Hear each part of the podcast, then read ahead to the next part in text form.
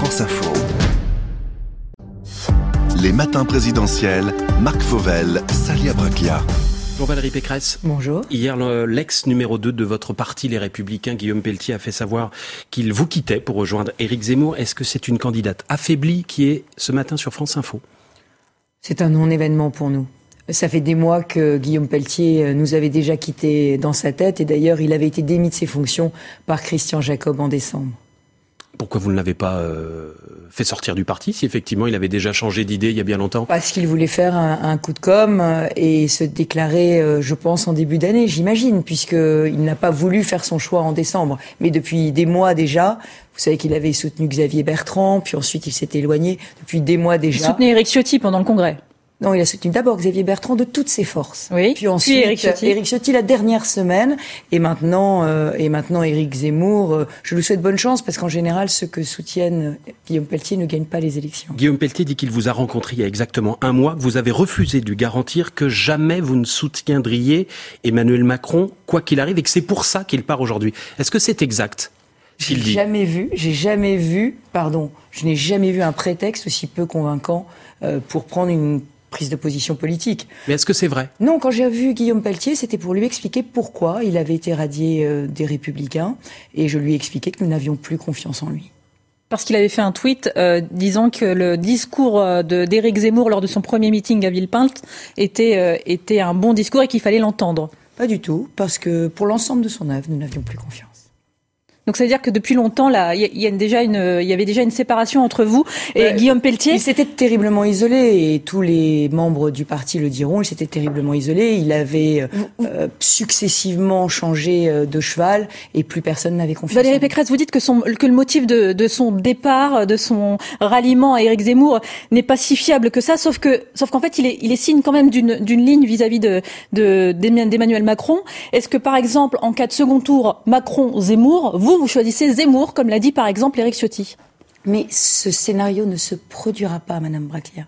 Ce scénario ne se produira pas parce que d'abord je serai au deuxième tour et que je vais gagner cette élection présidentielle. Et d'ailleurs, je vais même vous dire mieux, je suis la seule qui peut gagner contre Emmanuel Macron. Mais si par vous malheur, entendez, vous entendez, vous, Monsieur Fauvel, oui. la seule. Si par malheur, Valérie Pécresse, vous n'étiez pas au second tour, que ferez-vous? Mais Monsieur Fauvel, vous pourrez me poser 15 fois cette question. Ce scénario ne se produira pas et je vais gagner cette élection présidentielle. Dans notre dernier sondage France Info publié vendredi dernier, Valérie, euh, Valérie Pécresse, euh, vous êtes au coude à coude avec Marine Le Pen pour la deuxième place qualificative pour le second tour. Finalement, est-ce qu'Éric Zemmour, qui divise l'extrême droite en deux, c'est pas votre meilleure chance, votre meilleur allié pour aller Ma meilleure chance et mon meilleur allié, c'est l'équipe de France de la droite et du centre. Aujourd'hui, nous sommes un, un parti, une famille enracinée, enracinée profondément dans la France d'aujourd'hui.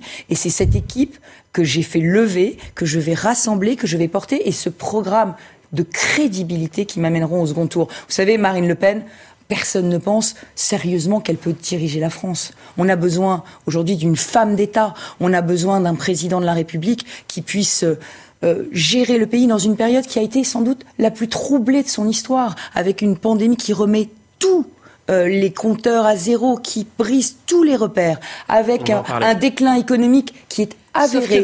avec, dans une élection, avec une crise, de vos concurrents. Madame, Madame avec une, une, un déclin de l'autorité qui est en train de saper tous les fondements de la République. Oui, mais est-ce qu'Éric Zemmour doit avoir ses signatures? Il dit qu'il lui en manque 200. Alors, je vais vous le dire très clairement. Moi, je l'avais dit il y a six ans à propos de Marine Le Pen.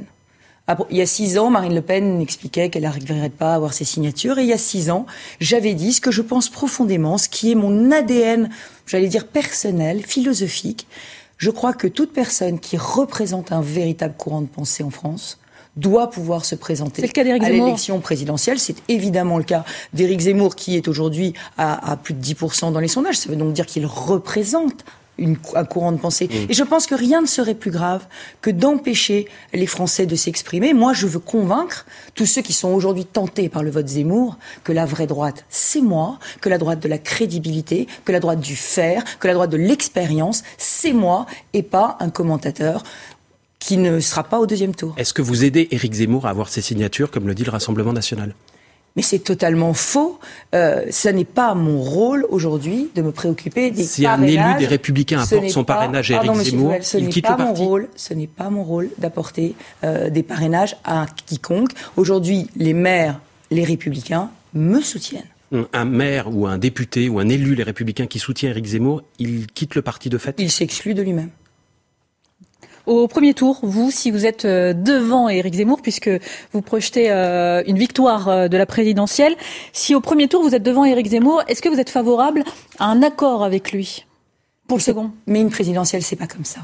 On n'est pas dans bah, un régime. non, entre les deux tours. non, non, c'est pas comme ça. Ah non, ça n'est pas comme ça. On n'est pas dans un régime parlementaire ici. On est dans un régime présidentiel. La présidentielle en France, c'est la rencontre entre une femme et un peuple. C'est les Français qui choisissent. pas à rassembler entre les deux tours C'est les Français. Si, les Français.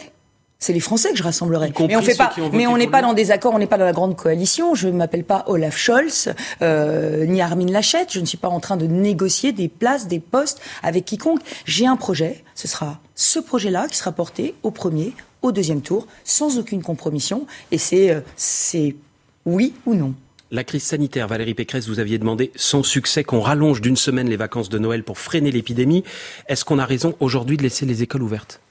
Ah, Je crois que si on m'avait écouté, on n'en serait pas là.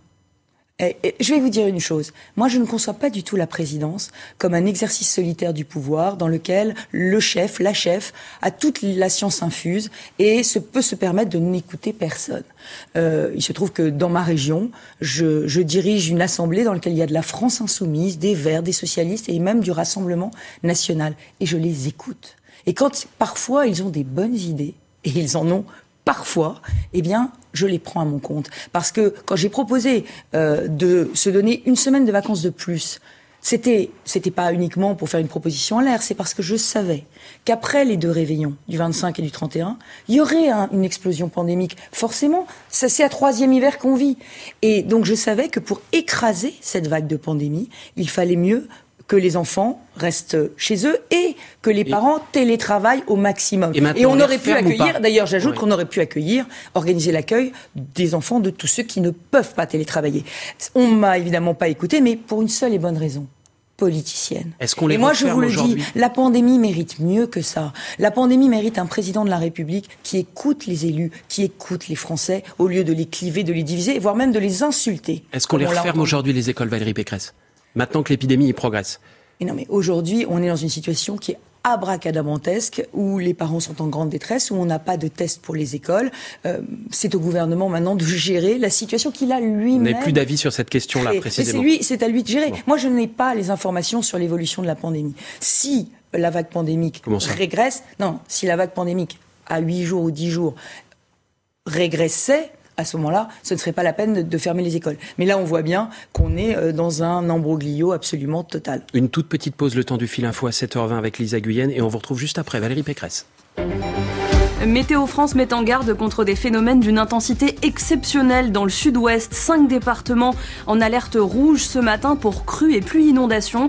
Le trafic des trains est perturbé dans une partie de la région. Des dizaines d'automobilistes sont restés bloqués la nuit dernière sur les routes enneigées de l'Ariège et des Pyrénées-Orientales. Pour répondre à l'explosion de la demande de tests de dépistage, le gouvernement annonce la création de plusieurs centaines de centres de dépistage à proximité des centres de vaccination. Il promet aussi la distribution de 10 millions d'autotests supplémentaires et des mesures incitatives pour les 6000 pharmacies qui ne pratiquent pas ces tests en France. Éric Ciotti accuse Emmanuel Macron de laisser derrière lui une France orange mécanique. Le député des Alpes-Maritimes va boycotter la visite présidentielle à Nice et dans la vallée de la Roya aujourd'hui, un an et demi après la tempête Alex. À gauche, Christiane Taubira affirme qu'elle acceptera le verdict de la primaire populaire prévue fin janvier, la dernière chance selon elle de former l'union de la gauche. La Ligue 1 de foot et Lyon qui remonte à la 11e place après son nul hier soir, un partout contre Paris. Le PSG reste leader mais encaisse son quatrième match nul en 5 rencontres. France Info. Les matins présidentiels, Marc Fauvel, Salia Braclia. Valérie Pécresse, le pass vaccinal devrait entrer en application dans quelques jours. Hein. Il va être examiné au Sénat cette semaine. Il faudra donc nécessairement être vacciné pour aller au cinéma, au restaurant ou pour prendre un TGV. Si vous, vous êtes euh, élu, euh, vous maintiendrez ce pass vaccinal euh, dans quatre mois? Alors d'abord, il faut savoir que le texte que le gouvernement a fait passer en première lecture arrive maintenant au Sénat. C'est ce que j'ai dit, oui. Il arrive au Sénat et le Sénat va le modifier. Le Sénat souhaite que euh, ce passe vaccinal soit strictement réduit dans le temps.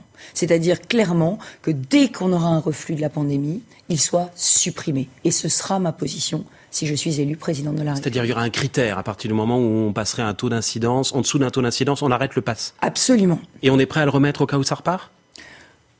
Aujourd'hui, euh, on est euh, vraisemblablement dans, le, dans un pic pandémique d'hiver.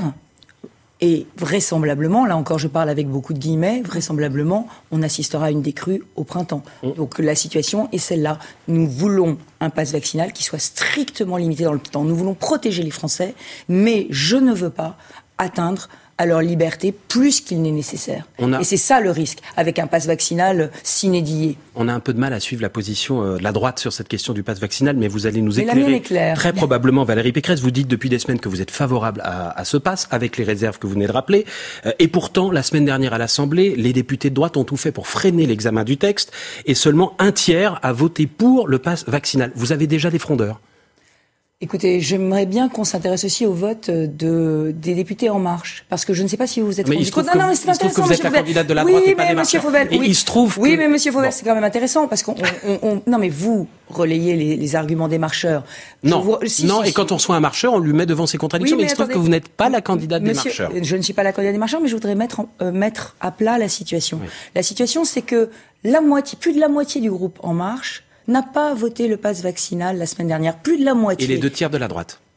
Oui, non, non, c'est différent. La droite, non, parce que la position de la droite n'était pas on vote le, passe, le texte du gouvernement. La position que j'ai demandé de tenir à mon groupe, c'est de voter pour le pass vaccinal. C'est on ne s'oppose pas. Mais il y a un tiers des députés qui sont qui ont voté contre. 24 députés sur euh, sur 120. Sur 80, 80 qui étaient présents, 24. Il y a un tiers qui ont voté contre. Des présents, 20%. Ah bah, mais oui, mais il y en avait qui n'étaient pas présents. Oui, 20%. 20% des députés. Non, mais attendez, c'est important de dire.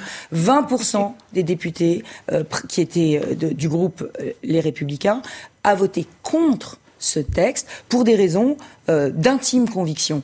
Vous savez, sur, des, sur ces sujets qui sont des sujets sociétaux, je pense qu'on peut avoir une marge d'intime conviction. Mais je suis très satisfaite. mais je suis très satisfaite, votre Madame Braclia, je suis très satisfaite que 80%, 80% euh, des euh, députés les républicains ne se soient pas opposés à ce oui, texte. Oui, parce qu'il y en a qui n'ont pas voté. Alors forcément, ils n'ont pas pu s'opposer, ils n'ont pas voté. Mais c'est peut-être. Mais vous savez, ne pas voter, c'est aussi une décision. Ah. Et c'est pour ça que je dis qu'En Marche, M. Macron devrait s'inquiéter parce qu'il y a 50% de ses députés qui, eux, n'ont pas voté son texte. C'est beaucoup pour un président sortant qui a beaucoup de frondeur, lui aussi, dans ses rangs. Valérie Pécresse, un député de la majorité, a été agressé hier à Saint-Pierre-et-Miquelon devant son domicile, hein, alors qu'il voulait euh, dialoguer avec des antipasses sanitaires. En fait, les manifestants lui ont jeté des, projectiles à la figure. Une trentaine d'autres députés ont reçu des menaces de mort. Est-ce que la politique est devenue un métier dangereux? D'abord, je condamne absolument, catégoriquement et fermement toutes ces violences. Et je pense que rien ne justifie jamais la violence pour exprimer ses convictions. Euh, mais ça me fait, ça me fait réfléchir quand même sur le type de présidence dont nous avons besoin en 2022. Et je l'ai dit samedi dernier, je pense que nous avons besoin d'une présidence qui ramène la concorde dans le pays et pas la discorde. Il ne faut pas entretenir euh, aujourd'hui cliver, il ne faut pas blessé. Il ne faut pas être condescendant avec les Français. Et je crois que le président de la République a, a été, dans son discours la semaine dernière, pyromane, parce qu'il a agressé les non-vaccinés au lieu d'essayer de les convaincre, au lieu d'essayer euh, de les inciter. il a dit, je cite, qu'il voulait les emmerder, sauf Il a dit surtout que ce n'était plus des citoyens. Sur les cette phrase, il a dit ça, hein, sur les anti Non, non, non, non, relisez, relisez la, Non, non, il a dit les non-vaccinés, c'est l'interview. Après, ça a été corrigé. On a dit, ah, c'est pas les non-vaccinés dont on parle, c'est les anti-vax. Il a dit les non-vaccinés. Donc, le sujet aujourd'hui, c'est qu'un président ne devrait pas dire ça parce que ça hystérise la société. Et notre société est trop fragile aujourd'hui pour pouvoir supporter ces chocs. Vous êtes toujours pour pour un reconfinement des non-vaccinés, s'il le faut Alors j'avais répondu à cette question, mais et depuis, de a que... Non, non, j'avais répondu, pardon, à cette question de manière différente. Mm. La question les Français, je vais vous citer, les Français qui se font vacciner ont pris leurs responsabilités. J'envisagerais le reconfinement uniquement des non-vaccinés. C'était le 14 novembre 2021, lors du débat, lors d'un des débats. C'est exactement ça que j'ai dit. On me disait, si, c'était la question des journalistes, si un reconfinement était nécessaire. Mm-hmm. Madame Pécresse, envisagez-vous de reconfiner tout le monde. Et j'avais dit, c'est impossible. J'avais dit c'est impossible. Si un reconfinement était nécessaire, ce qui n'est pas le cas aujourd'hui, si un reconfinement était nécessaire, on ne pourrait pas reconfiner. Et reconfiner les non-vaccinés, pardon, Madame Rakia, je peux finir ma, ma, position quand même. Si un reconfinement était nécessaire, il serait absolument impossible d'envisager de reconfiner des personnes qui ont fait l'effort de faire trois doses de vaccin. Parce que quand on fait l'effort de la vaccination, et moi je crois à la vaccination, mais je sais que c'est un effort pour certains Français, eh bien, quand on fait cet effort, on ne peut plus être reconfiné. C'est ça ce que j'avais dit. Valérie Pécresse, Emmanuel Macron se rend aujourd'hui à Nice hein, pour parler sécurité. Vous voulez ressortir le karcher de la cave. C'est votre déclaration de la semaine dernière, allusion à, Nicolas Sarkozy à 17 ans. Ça fait pas un, ça fait pas un peu vieux tube de campagne, ça? Non, parce qu'en réalité, ce que j'ai voulu dire, et je crois que d'ailleurs les Français l'ont bien, entendu, l'ont bien compris, c'est que je reprends, je reprends le flambeau.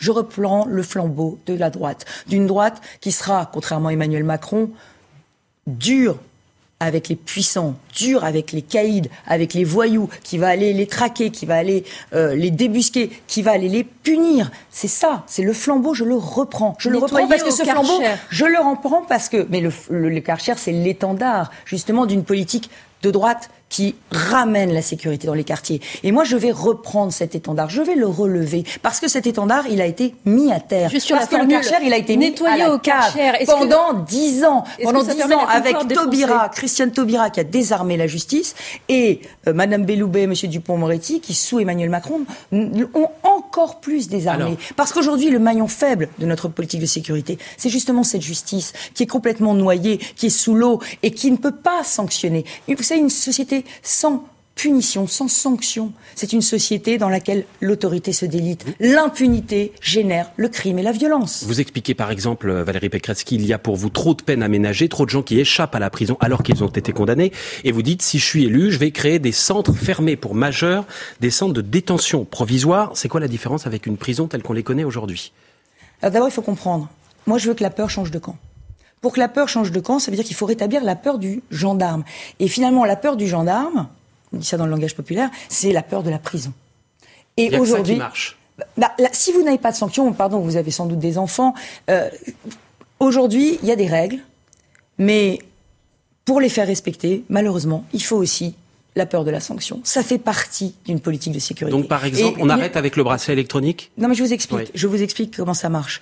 Aujourd'hui, nous, aujourd'hui, les peines de moins d'un an sont quasiment systématiquement aménagées. On ne fait plus les courtes peines de prison, on ne les exécute plus. Et pour un caïd de cité qui génère des trafics, qui amène de la violence, quand il revient dans la cité, sous bracelet électronique, ou bien avec un aménagement de peine, ou bien avec euh, un travail d'intérêt général qu'il fera 450 jours après son prononcé, vous imaginez 450 jours, un an et demi après. En fait, on est dans l'impunité la plus totale. Et cette impunité, eh ben, génère un sentiment de toute puissance des délinquants. Moi, je veux briser ce sentiment de toute puissance. Alors, je vous réponds, ces prisons, il faut construire 20 000 places de prison. Nos prisons sont dans un état indigne. Elles sont vétustes, elles sont pleines à craquer. Donc, qu'est-ce qu'il faut faire? Plusieurs choses construire 20 000 places de prison. Mais elles sortiront pas de terre dans les trois ans. Emmanuel Macron en avait promis 15 000, il les a absolument pas livrées. Il va en repromettre, il va en repromettre 20 000. Bon, il nous faut au moins 3-4 ans. Il nous faut au moins 3-4 ans pour les construire. Je le sais, c'est mon métier, je suis présidente de région. Il faut 3-4 ans.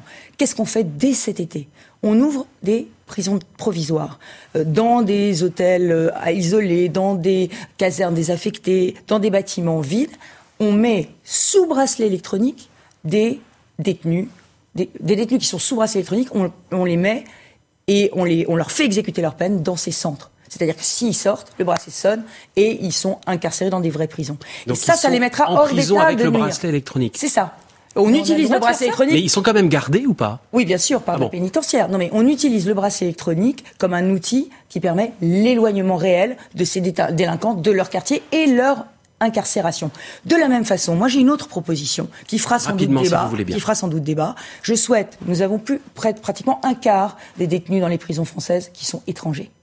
Eh bien, moi, je souhaite qu'on fasse pas des accords avec leur pays d'origine et qu'ils puissent faire exécuter leur peine dans des prisons dans leur pays d'origine et que nous payons les pays d'origine pour les détenir chez eux. Ça nous permettra de désengorger les prisons et ça nous permettra de faire exécuter davantage de peines, puisqu'aujourd'hui les aménagements de peine sont uniquement liés à l'absence, enfin pour, pour une bonne part, à l'absence de place en prison. Valérie Pécresse, invitée des matins présidentiels de France Info, vous restez avec nous dans quelques minutes. C'est votre portrait rhétorique avec euh, Clément Viktorovitch. On parlera ensuite de votre programme économique. France Info, il est 7h32.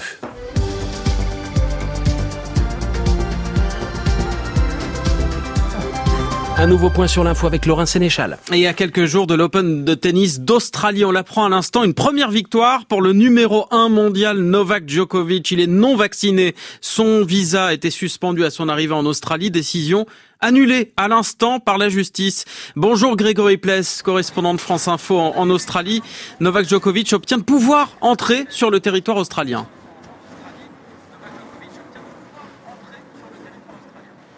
Bonjour, oui effectivement, euh, il a remporté une première victoire euh, aujourd'hui euh, au cours de, cette audience. Le juge lui a non seulement donné raison, mais il est aussi appelé à ce qu'il soit libéré dans les 30 minutes qui viennent, après effectivement presque cinq jours de détention dans des conditions un petit peu difficiles. Et c'est le gouvernement australien qui va devoir rembourser les frais légaux qui ont été avancés pour ce recours. Grégory Pless, merci beaucoup en direct euh, de l'Australie. Vous êtes le correspondant de France Info et Novak Djokovic qui euh, prend donc la direction de l'Open de Melbourne. Il devrait pouvoir y participer vu qu'il euh, obtient à l'instant un visa malgré le fait qu'il n'est pas vacciné. À la une également cette violence inouïe, un lynchage même, écrit le ministre des Outre-mer après l'agression d'un député à Saint-Pierre-et-Miquelon. Des antipasses s'en sont pris violemment au député En Marche Stéphane Clairaut. Ils lui ont jeté des algues en décomposition. Un galet, dit-il sur France Info, est passé à quelques centimètres de son visage. Il a porté plainte. Le pass sanitaire qui entre en application euh, après-demain à Saint-Pierre-et-Miquelon. En métropole, il sera bientôt remplacé par un pass vaccinal. Le projet de loi a déjà été voté à l'Assemblée. Il arrive au Sénat aujourd'hui pour au moins deux jours. L'Italie impose le vaccin dès ce matin pour tous les transports, y compris le, le métro ou le tram. Et d'ici quelques jours, tous les 50 ans et plus du pays devront être vaccinés. Le départ de Guillaume Pelletier, ex numéro 2 des Républicains et désormais soutien d'Éric Zemmour, c'est un non-événement, estime sur France Info la candidate LR Valérie Pécresse, invitée jusqu'à 9h ce matin des, des matins présidentiels. Elle est interrogée par la rédaction, par nos experts. Vos questions également, 0809 40 41 42. Le standard est ouvert dès maintenant. Vous avez la parole dans une heure. Des discussions directes entre États-Unis et Russie sur l'Ukraine. Trois jours de pourparlers euh, qui commencent. Les Occidentaux craignent toujours une invasion russe dans l'est de l'Ukraine, la partie russophone du pays. En France, cinq départements du sud-ouest en vigilance rouge, pluie, inondation ou crue, depuis les Landes et les Pyrénées-Atlantiques jusqu'à l'Ariège. Des risques également d'avalanche et de coulées de boue. Et puis la Ligue 1 de football, le PSG euh, qui ralentit à Lyon, un but partout hier soir pour le leader. Il est 7h35 c'est la suite des matins présidentiels sur France Info avec aujourd'hui Valérie Pécresse, la candidate LR. Les matins présidentiels, Marc Fauvel. Toujours avec Valérie Pécresse donc et avec Clément Viktorovitch, enseignant à Sciences Po et chroniqueur à France Info, qui va dresser à présent, Madame Pécresse, votre portrait rhétorique. Bonjour Valérie Pécresse. Bonjour. Alors j'ai passé le week-end à réécouter toutes vos interventions afin d'y découvrir votre signature rhétorique. Je vais y venir, mais avant, je n'ai pas pu m'empêcher de remarquer qu'il y avait une personne en particulier que, manifestement, vous aimez beaucoup citer. La candidate de la droite s'appelle Valérie Pécresse. Et moi, je dis comme Valérie Pécresse. Depuis Valérie Pécresse, rien n'a été fait. Et moi, je réponds Pécresse. Mais aujourd'hui, je suis Pécresse. Pécresse, qu'est-ce que vous voulez que je dise? Voilà, voilà qui je suis vraiment vous avez tendance à parler de vous à la troisième personne. Alors, bien sûr, vous me direz que c'est assez anecdotique et qu'il faut surtout y voir un choix de style, une ornementation du discours. C'est vrai, mais n'y a-t-il vraiment que cela? Nous y reviendrons. En attendant, place à ce qui vous distingue, vous tout particulièrement comme oratrice, votre signature rhétorique. Elle tient, me semble-t-il, en deux procédés que vous mobilisez abondamment. En premier lieu, vous aimez beaucoup assembler les mots qui se ressemblent. L'uniformité et vecteur d'inégalité. J'ai servi mes convictions et pas mes ambitions. Un ministre de l'Agriculture qui nous explique qu'il voudrait bien mais qui peut point. On peut plus faire des chèques qui sont de la dette. Hmm. S'il y a plus de problème, il y a plus de RN. Un président qui est uniquement dans la séduction et qui n'est pas dans l'action, qui fait du plaire au lieu de faire du faire, Dès lors que vous cherchez une formule choc et mémorable, vous avez tendance à accoler des mots ayant une voyelle ou une syllabe en commun. Alors c'est ce que l'on appelle une assonance, et effectivement, c'est une figure qui permet de conférer du lustre et de la vigueur aux déclarations. Bien sûr, il y a un prix à payer. S'il est utilisé trop fréquemment, ce procédé risque d'être repéré ou, pour le dire à votre manière, quand la rhétorique laisse voir ses ficelles, elle en devient artificielle. Et c'est d'ailleurs vrai aussi. Ah non, pas vous. et si, moi aussi, que voulez-vous. Et c'est vrai aussi pour l'autre figure qui vous caractérise, c'est la métaphore. Comme Emmanuel Macron ne voulait voir qu'une seule tête, la sienne, les Français ne sont pas des petits pois dans une boîte. C'est le Macronton. Donc le Macronton, c'est tous les chèques qu'Emmanuel Macron a signés depuis le mois de juillet. C'est un président du zigzag, c'est un président qui n'a pas de conviction. Un président totalement zigzag. C'est du zigzag, c'est du yo-yo, on ne sait pas où il va et on ne sait pas où il veut aller. Valérie Pécresse, vous aimez manifestement jouer avec les métaphores, en particulier lorsqu'elles vous permettent d'attaquer vos adversaires. Et c'est assez habile d'ailleurs. Lorsqu'elles sont bien tournées, les métaphores permettent en effet d'atténuer la tonalité agressive d'une accusation, tout en ne leur retirant rien sur le fond. Bon, le problème là encore, c'est que c'est une figure peu discrète, on la repère facilement, particulièrement quand la même image revient souvent, comme votre président zigzag. Je remarque d'ailleurs que vous l'avez emprunté à François Hollande, qui l'utilisait il y a dix ans quand il était candidat contre le président sortant. C'était un certain Nicolas Sarkozy. Et alors, que se passe-t-il quand vous conjuguez ces deux procédés signatures? Eh bien, cela donne les pages les plus mémorables de vos discours. Ne croyez pas les sondages. Les sondages, ça va et vient, c'est comme la queue du chien. Nous n'avons pas à brader nos convictions à la foire aux trahisons. Avec Macron, l'addition, c'est après les élections. Oh, ces formules, Valérie Pécresse, ont été beaucoup commentées, certains s'en sont même parfois un peu gossés, mais en les analysant, on comprend pourquoi. Ce sont des métaphores mise en forme par des assonances, deux figures ostensibles enchâssées l'une dans l'autre. C'est en quelque sorte un flagrant délit de formule préparée qui ne va pas s'en poser un risque, celui de paraître inauthentique. Et cela nous ramène à ce par quoi je commençais tout à l'heure. Entre ces figures flagrantes et votre tendance à parler de vous à la troisième personne, on peut, en, on peut en venir à se demander si la Valérie Pécresse que vous nous présentez correspond bien à celle que vous êtes réellement. Et ma question est donc simple. Dans cette campagne, n'avez-vous pas l'impression parfois de jouer le rôle d'une candidate à la présidentielle? Valérie Pécresse. Au contraire, j'essaye de dévoiler le vrai bilan d'Emmanuel Macron est de le faire toucher du doigt aux Français. Pour le faire toucher du doigt, il faut impacter. Pour impacter, il faut qu'on se souvienne de mes mots. Et quand on dit euh, euh, avec Macron, l'addition c'est après les élections. Et les, sondages, c'est comme la queue du chien. Euh, les gens, non mais attendez, attends, les sondages, et ça, va, ça vient, c'est comme la queue du chien. C'est une, une, formule de Jacques Chirac que j'ai retrouvée par hasard et je l'ai trouvée tellement savoureuse que, que je l'ai sortie. Elle, elle impacte. Vous le savez bien, on est à l'heure des réseaux sociaux, à l'heure du buzz, et euh, et effectivement, dans ces moments-là, si on veut faire réfléchir, il faut des formules qui frappent, qui choquent, qui impactent. Merci Clément Viktorovitch, Valérie Pécresse, vous restez avec nous. L'économie, dans un instant, le temps du fil info à 7h40 avec Lisa Guyenne.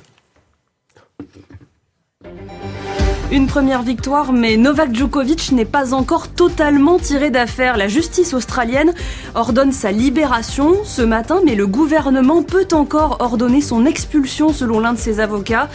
Le tennisman numéro 1 mondial non vacciné est retenu depuis 5 jours maintenant dans un hôtel de Melbourne où il souhaite participer à l'Open d'Australie.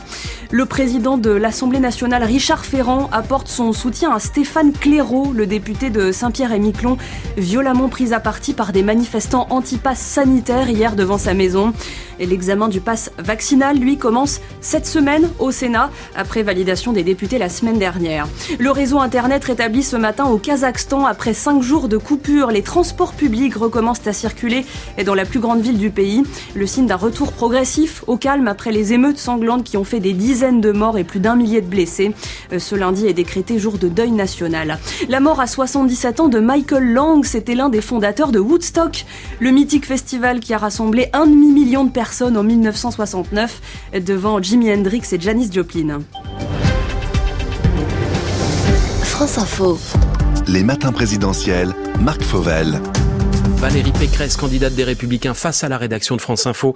C'est jusqu'à 8h30. Ensuite, ce sera euh, à vous, amis auditeurs et téléspectateurs de France Info, de l'interroger 0809 40 41 42. Vous nous appelez dès maintenant vos questions à 8h30. Fanny Guinochet, chroniqueuse écho à France Info, vient de nous rejoindre. C'est à vous, Fanny, d'interroger Valérie Pécresse sur son projet économique. Bonjour Valérie Pécresse. Bonjour. Euh, en 2017, François Fillon, qui était le candidat de la droite, voulait supprimer 500 000 fonctionnaires sur 5 ans. Vous, c'est 150 000. Poste. pour être parfaitement poste. Vous avez dit fonctionnaire, c'est poste. Poste de fonctionnaire. C'est pas du tout la même chose. Pour parce que c'est des non-remplacements de départ en retraite. Alors justement, vous allez nous expliquer comment vous allez procéder.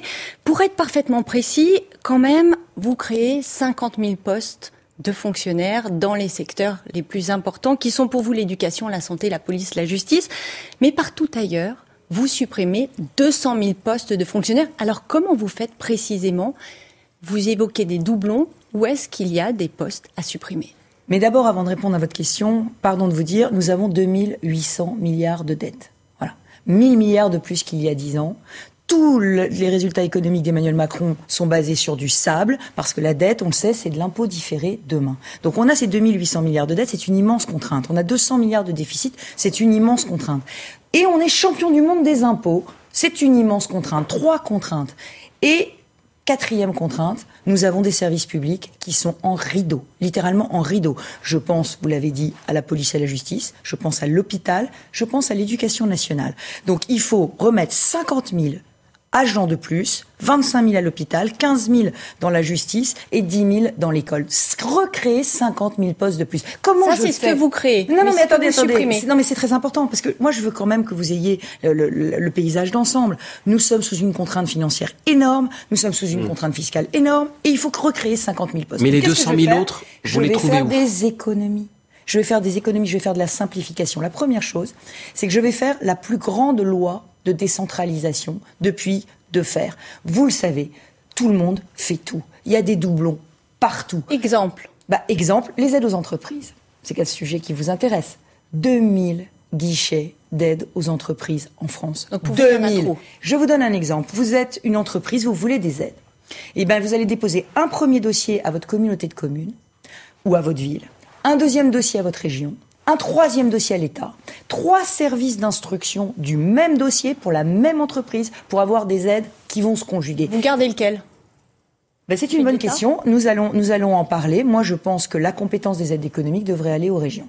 Mais on va en discuter et on va en débattre parce que je vais faire un grand tour de France avec euh, Xavier Bertrand à qui j'ai confié cette mission, un grand tour de France euh, des collectivités locales pour savoir comment est-ce qu'on décentralise et comment est-ce qu'on fait cette loi de décentralisation. Mais c'est très important. Vous voyez, moi dans ma région, ça m'est arrivé, on avait la même chose. On avait les villes, quand elles voulaient faire une salle polyvalente, bah, elles demandaient une, une subvention au département, une subvention à la région. Moi j'ai dit une seule instruction et j'ai supprimé le service des contrats ruraux à la région en faisant confiance au département. Donc il y a énormément de postes que grâce à cette décentralisation, on pourra supprimer en faisant des blocs de compétences. Ensuite, la deuxième chose que je veux faire, c'est débureaucratiser. Parce que nous sommes le champion du monde aussi des normes, des procédures. Là aussi un exemple, le bâtiment et la construction. En Allemagne, ça coûte 20% moins cher de construire un immeuble qu'en France. 20%. Et ça prend 6 mois de moins. Alors vous voyez la crise du logement, eh bien c'est des procédures, c'est des normes. Si vous les supprimez, les procédures les normes, vous supprimez aussi les agents qui les font respecter. Vous supprimez les agents, les postes. Il y a des normes sur agents, lesquelles vous... postes, des agents qui les font respecter. Vous supprimez les postes des agents qui instruisent les dossiers. Vous supprimez les postes des agents qui les contrôlent. Donc ça veut dire que on va faire gagner énormément euh, de temps et énormément d'argent à la fois aux acteurs privés et à la sphère publique. Cela dit, il y a des normes que vous ne pouvez pas, sur lesquelles vous ne pourrez pas revenir, qui sont européenne. Mais que bien sûr, mais si vous croyez qu'on est à la moyenne de l'Union européenne sur les normes, on est là par rapport à la moyenne. Oui, mais quand même, qu'allez-vous dire aux agents dont vous supprimez le poste? Ce seront uniquement des départs en retraite? Alors d'abord, 200 000 postes. Vous savez, il y a 5 600 000 agents publics en France, 5 600 000. Donc 200 000 postes supprimés sur un quinquennat, ça représente moins de 1% par an. Moins de 1% des postes par an. C'est un départ sur trois à la retraite non remplacé. Donc effectivement, on va faire ce que j'ai fait à la région. Vous savez, dans ma région, j'ai fait 2 milliards d'économies. Donc je peux prouver comment ça marche. Et je l'ai je fait dans le dialogue social. J'ai supprimé 15 structures qui n'étaient pas totalement efficaces. Ces structures, il y avait 50% du budget de la structure qui partait dans des loyers, dans des, dans des charges, euh, dans euh, des frais de structure. Et je les ai supprimés et j'ai ramené les, les agents à la région. Non, mais j'ai ramené les agents à la région. Je n'ai, je n'ai, comment dire, je n'ai mis fin à aucun contrat. Je n'ai, euh, je, n'ai supprimé. Enfin, je veux dire, tous les agents ont été rapatriés à la région et je les ai euh, redéployés sur d'autres missions. Voilà, redéployer sur d'autres missions. Les salaires, Fanny Guinochet. Oui, il y a une proposition. Mais cette réforme de l'État, c'est la ah non, Fanny des réformes. C'est la même réforme si on veut que de redevenir compétitif au plan économique et créer de l'emploi et aussi augmenter les salaires. Deuxième voilà, il y a une proposition qui risque d'intéresser un certain nombre de, de Français. C'est la promesse que vous faites d'augmenter de 10% euh, les salaires. Alors, qui serait concerné, justement? Qui serait concerné? Alors, tous les Français jusqu'à 2,2 SMIC. Alors, hein pardon, personne C'est-à-dire C'est-à-dire 3 000 euros net. On est d'accord. 3 000 euros net. Et ça veut dire l'immense majorité des Français. Dans le public comme dans le privé? Dans le privé, ça c'est une mesure qui s'adresse au secteur privé. Dans le secteur public, c'est un peu différent parce que il y a eu déjà des augmentations catégorielles qui ont été faites par le gouvernement pour certaines professions. Et puis il y a d'autres professions dans lesquelles euh, il va falloir qu'on regarde métier par métier où est-ce qu'il faut faire des augmentations. Donc dans le public, c'est uniquement dans le privé. C'est dans le privé, mais, dans, mais dans le public en revanche, moi je pense qu'on peut aller vers des augmentations de, de revenus très fortes en permettant de racheter les RTT notamment, et puis de travailler plus. Non, racheter les RTT. Parce que vous avez beaucoup de, de, RTT dans le public qui ne sont pas prises. Beaucoup d'heures supplémentaires qui ne sont plus, pas payées. Ne pas prendre ces RTT, ça veut dire travailler plus que le... Ah, ça veut surtout non, parce que les, les RTT, vous les gardez, vous les gardez, vous les gardez, vous les gardez, mais si, au bout d'un moment, elles finissent par être perdues. Et puis, par ailleurs, vous avez peut-être besoin de cet argent aujourd'hui.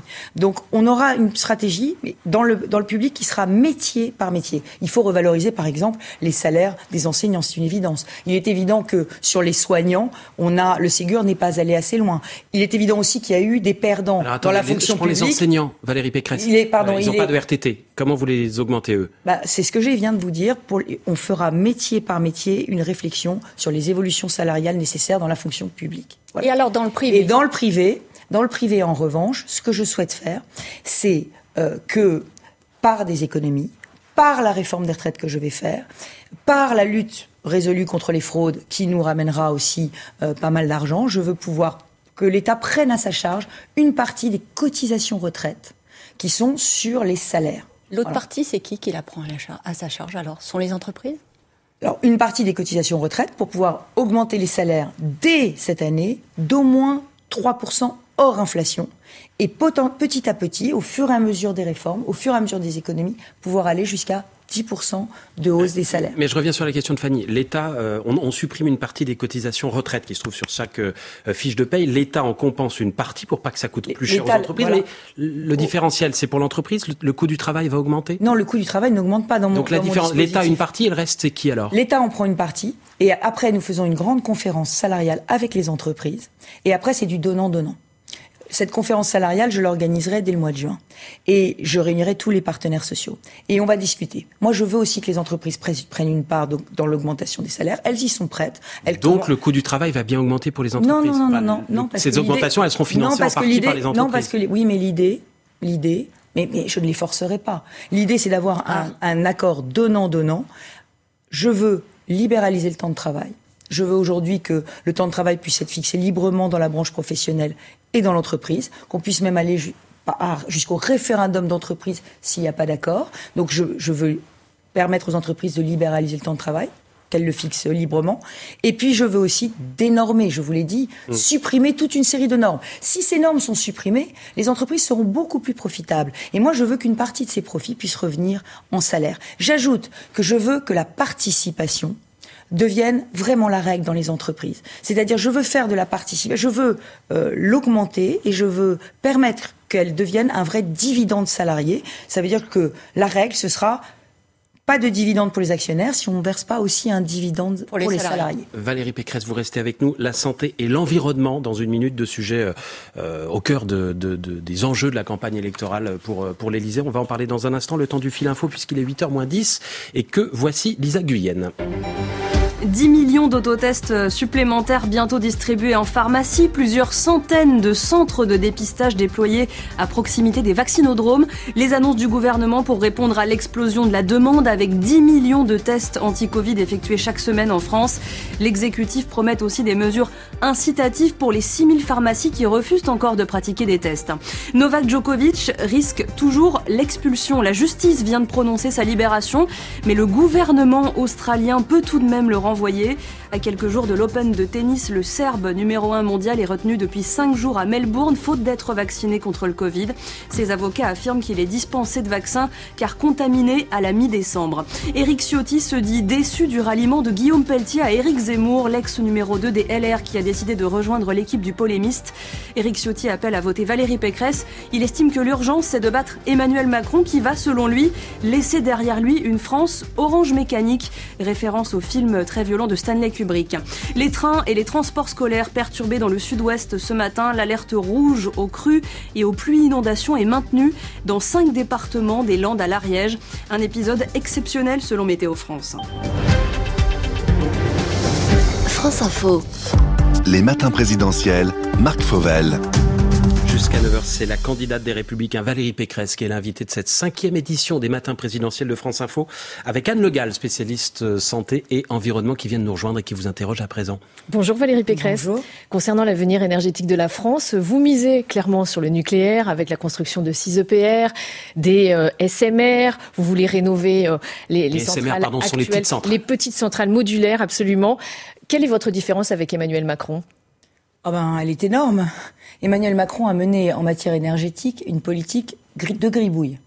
Il a fermé Fessenheim et aujourd'hui il rouvre des centrales à charbon. C'est-à-dire qu'il a fait passer la France du 21e siècle au 19e siècle en un mandat. Alors, et c'est une atteinte. Les centrales sont appelées à la rescousse en, ce moment, mais ça veut dire que vous, vous les fermerez? Mais elles sont, mais elles sont appelées à la rescousse. Vous vous rendez compte de ce que ça veut dire? Ça veut dire qu'on ne produit plus assez d'électricité aujourd'hui et qu'on est obligé de faire de l'électricité sale, entre guillemets, carbonée. Vous on est obligé de ces. C'est un retour vers le futur. On est passé du 21e siècle au 19e siècle et c'est une atteinte à la fois à l'environnement, c'est une atteinte euh, aux générations futures parce qu'on on est en train de leur polluer la planète.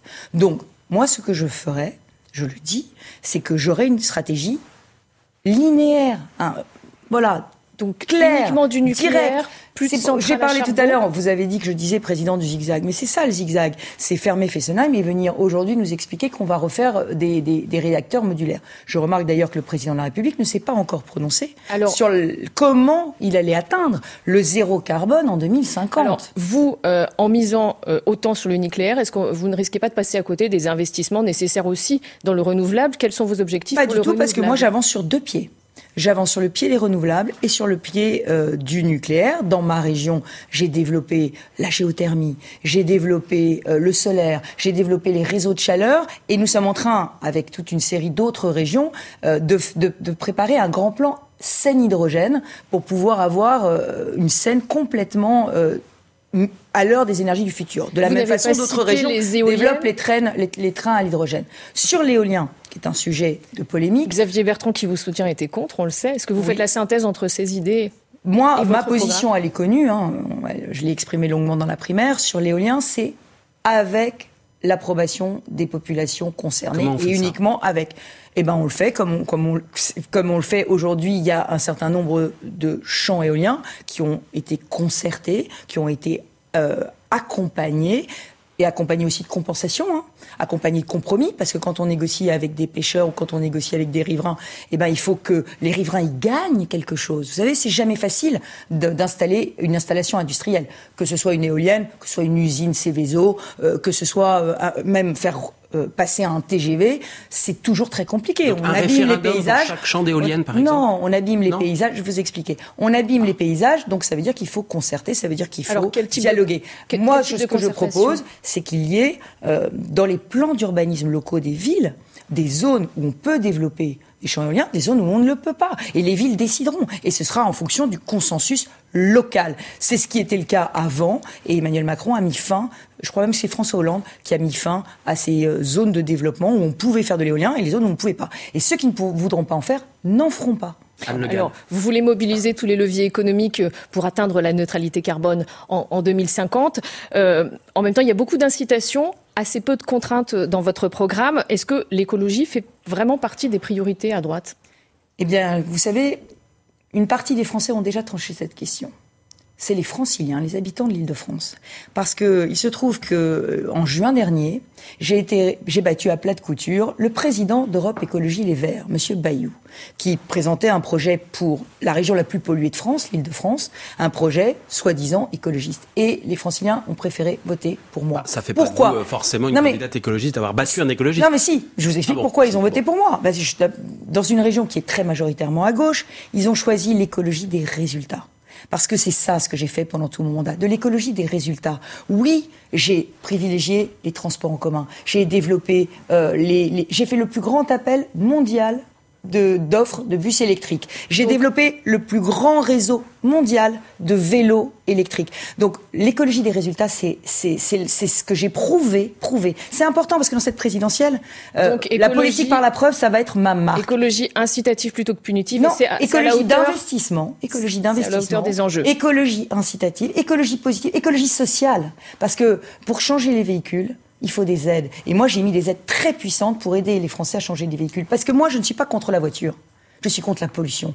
Et je sais, parce que j'ai euh, malheureusement l'expérience d'un président de région qui vit des embouteillages colossaux tous les jours dans sa région, je sais qu'il y a des millions de Français qui n'ont absolument pas d'autre choix que de prendre une voiture. Et je sais aussi qu'il y a 140 000 emplois dans l'industrie automobile qui doivent être aujourd'hui confortés. Donc on doit faire le véhicule du futur. Moi, je crois à une écologie de progrès, voyez, pas une écologie de la décroissance. La décroissance, la France ne la supporterait pas.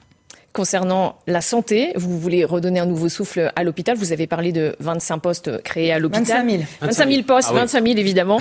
Euh, vous proposez aussi des, des hausses de salaire. Est-ce que vous irez plus loin que les hausses de salaire actuelles? Proposé par euh, Emmanuel Macron Ce qu'il faut. J'ai parlé de la débureaucratisation tout à l'heure. C'est important parce que il suffit pas de promettre. Moi, j'entends plein de candidats qui promettent, qui promettent, qui promettent. Emmanuel Macron, euh, il fait des promesses de milliards tous les jours. D'ailleurs, aujourd'hui à Nice, c'est assez savoureux.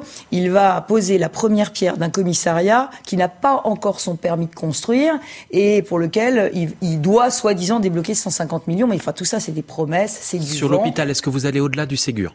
Je vais vous répondre. Merci. Le sujet, c'est aujourd'hui la débureaucratisation de l'hôpital. Vous le savez, nous avons 33%. 33% euh, du coût d'un hôpital aujourd'hui qui est euh, lié à la à l'administration. Mmh. La moyenne dans les autres pays est beaucoup plus faible, c'est autour de 25%. Si vous récupérez ces, ces, cette, cette, ce coût de la bureaucratie, si vous simplifiez les procédures, si vous remettez les médecins au cœur, nous aurons l'argent pour pouvoir revaloriser plus de pouvoir aux soignants. Euh, ça veut Moi, je souhaite effectivement que les chefs de services hospitaliers, les médecins, aient davantage de pouvoir sur les investissements de leurs services et sur le choix de leur équipe. Et qu'est-ce que vous faites de la tarification à l'acte euh, qui est qui avait été mise en place par Xavier Bertrand, euh, moi, je qui est accusé d'avoir de, produire une gestion comptable de l'hôpital. Non, je crois que la tarification à l'acte est nécessaire. On est obligé d'avoir une partie de tarification à l'acte à l'acte majoritaire. Mais je pense qu'il faut. Qui est fait, c'est une politique faut... du chiffre à l'hôpital. Oui, bah oui, mais enfin, en même temps, il faut que l'hôpital soigne. Euh, pour les patients, non mais attendez, c'est important qu'il y ait une partie de tarification à l'acte. Euh, les patients doivent avoir des rendez-vous. On doit, on doit, il doit y avoir, euh, j'allais dire, euh, une performance de l'hôpital. Mais la performance, c'est aussi la qualité des soins.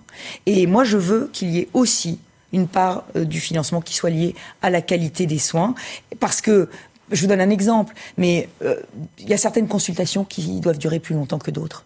Il y a certaines pathologies qui méritent euh, qu'on y passe plus de temps. Et là aussi, la tarification à l'acte ne prend pas suffisamment en compte la, la nécessité d'avoir des soins de qualité et sur mesure.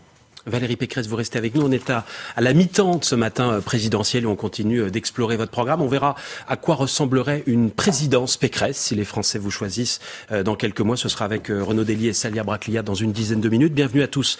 Si vous nous rejoignez à l'instant même sur France Info, il est 8 heures. France Info, les matins présidentiels, Marc Fauvel.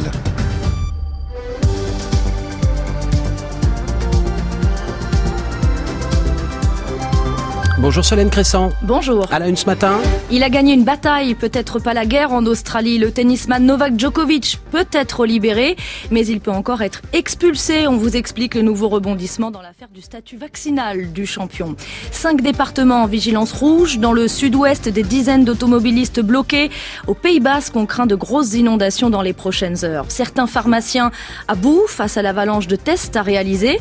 Et puis West Side Story, récompensé aux Golden Globes, et on est bien en 2022. 2022. Dans 10 minutes, la suite des matins présidentiels de France Info. Invité aujourd'hui Valérie Pécresse. Vos questions au standard de France Info 0809 40 41 42. Allez-y, vous êtes les bienvenus. Le standard est ouvert. Vous aurez la parole dans une demi-heure. C'est peut-être une lueur d'espoir pour Novak Djokovic, mais sans doute pas une victoire totale. Le numéro un du tennis mondial, retenu dans un hôtel d'Australie depuis cinq jours, va pouvoir être libéré. Bonjour Winnie Claret. Bonjour. Après plusieurs heures d'audience, un juge vient d'ordonner la libération du tennisman. Le juge s'est donc montré sensible aux arguments de ses avocats. Le juge fédéral qui s'est dit perturbé par le traitement réservé au numéro un du tennis mondial à son arrivée à l'aéroport d'abord de Melbourne mercredi dernier, retenu toute la nuit par les agents des douanes, le téléphone coupé, et puis sa détention dans un hôtel depuis cinq jours, là où se trouve aussi une trentaine de réfugiés. Djokovic, non vacciné, qui a été testé positif au Covid-19 à la mi-décembre. Voilà la raison de sa dérogation selon ses avocats. Et là aussi, le juge se demande ce que le joueur aurait pu faire de plus pour prouver qu'il était exempté. Et même si le gouvernement australien martèle que ce n'est pas un argument valable pour entrer sur le territoire sans être vacciné, le Serbe a eu gain de cause. Mais est-ce que cela veut dire qu'il va pouvoir disputer l'Open d'Australie pour défendre son titre. Alors, ce n'est sûrement pas le dernier épisode du feuilleton de Joko, puisque le gouvernement a prévenu par la voix de son avocat qu'il se réservait le droit d'annuler malgré tout le, le, visa du tennisman serbe. Merci Winnie Claret du service des sports de France Info. C'est le niveau d'alerte le plus élevé de Météo France. Cinq départements du sud-ouest en vigilance rouge, pluie, inondation et crue des Landes à l'Ariège. La vigilance dure au moins jusqu'en fin de journée, mais Sixtine Lys, les intempéries ont commencé dès hier soir. De grosses chutes de neige qui ont perturbé la circulation pendant plusieurs heures entre l'Andorre et la France. Une centaine d'automobilistes ont été bloqués sur la route, pour la plupart surpris par la neige et mal équipés. Conséquence, route coupée, tout le monde a dû faire demi-tour et redescendre. Le tunnel de porte puis morins près de la frontière espagnole, a aussi été fermé pendant la nuit. L'inquiétude se porte maintenant vers l'ouest. Du côté des Pyrénées-Atlantiques notamment, on attend de fortes crues ce matin et surtout cet après-midi sur le Gave d'Oloron, double effet de la fonte des neiges et des pluies intenses. La préfecture appelle à la prudence face à cet épisode exceptionnel, limiter les déplacements, monter dans les étages quand c'est possible. Les parents de plusieurs secteurs sont appelés à garder les enfants à la maison aujourd'hui. Et la SNCF prévoit des perturbations sur les axes Toulouse-Pau, Toulouse-Latour, le Gers, les Pyrénées-Orientales, mais aussi le Nord et l'Aisne sont en vigilance orange au cru. France Info 8h03 avec plus d'un million et demi de tests chaque jour. Le gouvernement veut maintenir le rythme et même intensifier les dépistages. 296 000 nouveaux cas recensés ces dernières 24 heures, des contaminations détectées parfois après des heures de queue, alors le gouvernement veut maintenant des centres de dépistage près des centres de vaccination pour que ceux qui injectent les vaccins testent aussi dans les moments de creux. Les pharmacies, elles, vont pouvoir créer leur propre centre de dépistage. Sauf que pour ce pharmacien de la Manche, faire plus semble impossible. On n'y arrive plus, on est obligé de ménager nos équipes et à un moment donné, quand on refuse, euh, c'est parce qu'on peut plus, on peut plus satisfaire la demande de la population. Il n'y a pas suffisamment d'officines pour faire face à la recrudescence des cas dans les milieux scolaires on fait ce qu'on peut avec les moyens qu'on nous donne, mais voilà, on a l'impression vraiment d'éponger euh, quelque part un peu les manquements des services de l'État, mais à un moment donné, on peut pas compter que sur les épaules euh, des entreprises privées pour pallier aux décisions gouvernementales. La réaction de ce pharmacien de Saint-Lô dans la Manche, 6 millions d'autotests sont en stock dans les pharmacies, elles en recevront 10 millions de plus la semaine prochaine, promet le gouvernement. En ce moment, en France, 6 000 pharmacies installées ne testent pas, le gouvernement leur demande de s'y mettre. Le projet de loi sur le pass vaccinal adopté la semaine dernière à l'Assemblée arrive au Sénat aujourd'hui. Le Sénat, détenu à majorité par les Républicains, prévoit de voter le texte tout en souhaitant un pass vaccinal avec date de péremption en fonction de plusieurs indicateurs sanitaires. Valérie Pécresse réagit au départ du député Guillaume Pelletier, la candidate Les Républicains à la présidentielle, invitée en ce moment des matins présidentiels de France Info assure qu'elle n'est pas touchée. Le député LR devient porte-parole du candidat d'extrême droite Éric Zemmour. C'est un non-événement pour nous. Ça fait des mois que Guillaume Pelletier euh, nous avait déjà quitté dans sa tête et d'ailleurs il avait été démis de ses fonctions par Christian Jacob en décembre. Tous les membres du parti le diront, il s'était terriblement isolé, il avait euh, euh, successivement changé de cheval. Je lui souhaite bonne chance parce qu'en général ceux que soutiennent Guillaume Pelletier ne gagnent pas les élections. Valérie Pécresse qui réagit aussi à l'agression du député à La République en marche de Saint-Pierre et Miquelon. Ça me fait réfléchir sur le type de présidence dont nous avons besoin. Pour euh, la candidate Les Républicains à la présidentielle, le président de la République a été pyromane. Valérie Pécresse, invitée des matins présidentiels sur France Info, c'est jusqu'à 9h. Dans une demi-heure, elle répond aux questions des auditeurs. Le standard est ouvert 0809 40 41 42. Et si Valérie Pécresse veut ressortir le Karcher, Emmanuel Macron s'invite aussi dans le débat sur la sécurité. Aujourd'hui, le chef de l'État, pas encore déclaré candidat à la présidentielle, est en déplacement à Nice où il doit inaugurer un futur hôtel de police, dresser aussi un bilan de son quinquennat sur le sujet. Éric Ciotti, député des Alpes-Maritimes, boycotte la visite présidentielle. Il dénonce une petite manœuvre électorale et il accuse Emmanuel Macron de laisser aux Français une France Orange Mécanique, référence au film de Stanley Kubrick sur la violence. Emmanuel Macron qui est attendu aussi dans la vallée de la Roya, sinistré plus d'un an après le passage de la tempête Alex. 19 morts, dont 9 enfants à New York. Un immeuble du quartier populaire du Bronx a pris feu à cause d'un chauffage d'appoint. L'un des, des pires incendies de notre histoire, a déploré le maire de New York. Américains et Russes discutent euh, aujourd'hui euh, sur euh, l'Ukraine, discussion qui s'annonce tendue. Ils parlent de la frontière de l'Ukraine, la Russie a déployé près de 100 000 soldats avec un risque d'invasion. Moscou exige des garanties écrites de la part des Occidentaux pour que l'Ukraine n'intègre jamais l'OTAN. Mais les États-Unis s'inquiètent surtout de la question des frontières de l'Ukraine, de l'intégrité du pays. Les pourparlers doivent durer trois jours à Genève. Et si je vous dis West Side Story remporte le Golden Globe de la meilleure comédie musicale, vous vous croyez peut-être de retour dans les années 60, mais c'est bien le remake de Steven Spielberg sorti en décembre en France qui est récompensé.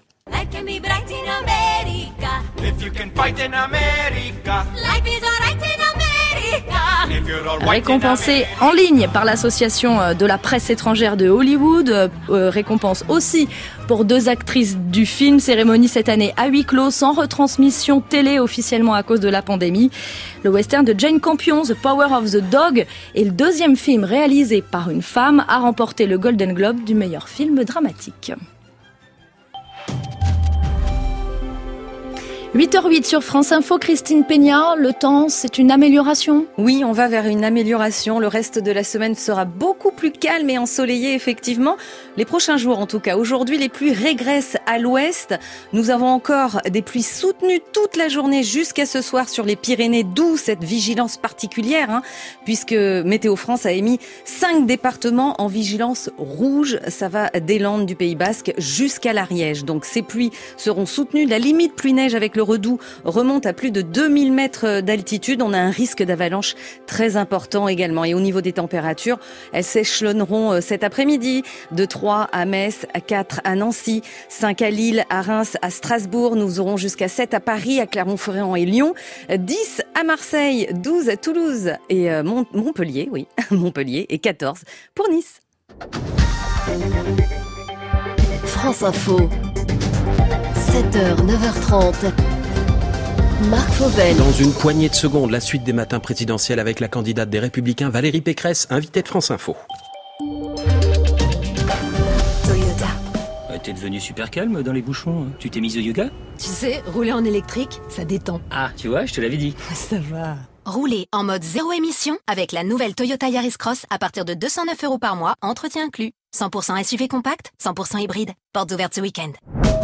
Toyota. Offre particulier non cumulable dans le réseau participant valable pour une nouvelle Yaris Cross hybride dynamique neuve commandée avant le 31 janvier 2022 en LLD 37 mois 30 000 km. Premier loyer 4350 euros, voire conditions sur toyota.fr. Entreprendre, c'est toujours une grande aventure. Mais trop souvent, entreprendre rime avec attendre. Attendre l'ouverture de votre compte pro, attendre qu'un conseiller prenne votre appel, attendre que vos virements soient effectués. Attendez, vous n'en avez pas assez d'attendre. Alors passez chez Conto, le compte qui facilite la vie des pros. Avec Conto, ouvrir un compte pro en ligne ne prend que 10 minutes. La gestion de vos notes de frais se fait en temps réel et vous profitez d'un service client ultra réactif 7 jours sur 7. Conto, le compte au service des pros. Les matins présidentiels, Marc Fauvel.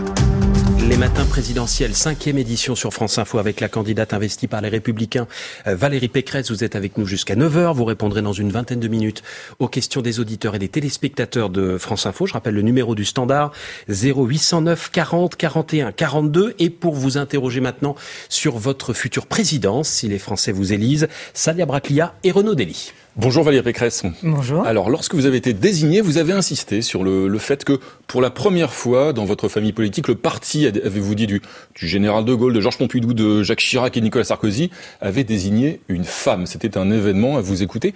Qu'est-ce que ça changerait une femme présidente?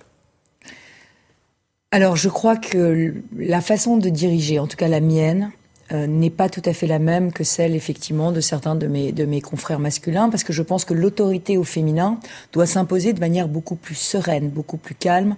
Et en tout cas, c'est comme ça que je conçois ma présidence. Je conçois ma présidence comme une présidente, présidence à la fois euh, ferme mais bienveillante et avec vraiment la, capacité de, euh, de rassembler autour de moi et en tout cas, ce ne sera pas une présidence solitaire et ce ne sera pas une présidence autoritaire. Ça, c'est une spécificité euh, du pouvoir euh, féminin. Non, c'est une spécificité de. Ce sera une spécificité de ma présidence. Mm. sur ce que ça changerait d'avoir une femme au pouvoir, je pense que sans doute, ça changera une attention ça permettra d'avoir une attention plus particulière et plus singulière à la situation des femmes. dans mon programme, vous retrouverez un certain nombre de mesures qui ne sont pas dans les autres programmes. Je pense par exemple au fait que euh, les pensions alimentaires euh, des femmes, euh, des, des, mères seules devraient être défiscalisées. Aujourd'hui, il y a une injustice totale. Elles sont défiscalisées, les pensions alimentaires, pour les pères qui les versent, mais elles ne sont pas défiscalisées pour les mères qui les reçoivent, ce qui peut leur ce qui leur euh, risque de leur faire perdre des bourses, des aides au logement, de les faire passer sur des tranches d'impôts supérieurs.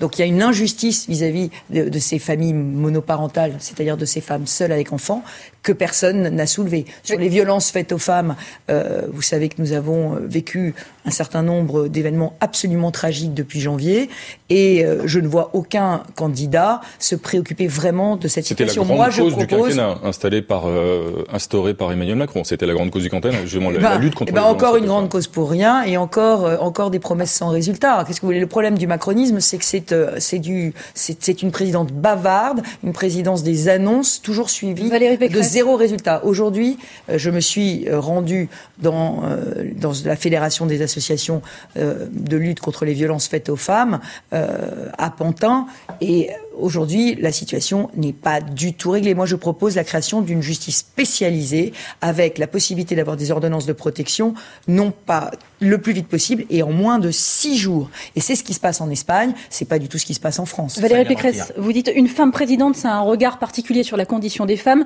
sauf qu'une candidate à la présidentielle, c'est pas forcément un regard particulier sur la condition des femmes. Seulement 31 femmes pour 59 hommes dans votre organigramme de campagne. Et si on regarde les conseillers auprès de la candidate et les conseillers spéciaux, ça fait 12 hommes et pas une seule femme. Est-ce que vous vous engagez à avoir un gouvernement paritaire? D'abord, euh, effectivement, il y a 31 femmes euh, dans mon organigramme pour l'instant. Et deux fois plus d'hommes. Non, non. 31, 50. Bah deux tiers d'hommes, deux tiers d'hommes et un tiers, de, femmes. Oui, mais et les 12 premiers ne sont que des hommes. Attendez, pardon. Je... C'est pas les 12 premiers. C'est les 12 S-qualités. Les 12 S-qualités, c'est les trois présidents de groupe président du groupe à l'Assemblée nationale, président de groupe au Sénat, président de groupe euh, au Parlement européen. C'est les deux présidents de parti, Hervé Morin et Christian Jacob. C'est les présidents de région hommes. Nous avons trois présidents hommes de région et une seule femme. C'est vous êtes entouré d'hommes, Valérie Pécresse. Est-ce que vous engagez un gouvernement paritaire Madame, Madame Rakia, euh, je suis entouré d'hommes. Emmanuel Macron, il n'y a pas un de ces postes, un des postes de je pouvoir. Je vous pose la question à vous. Non, mais je, je vous réponds, mais laissez-moi finir quand même.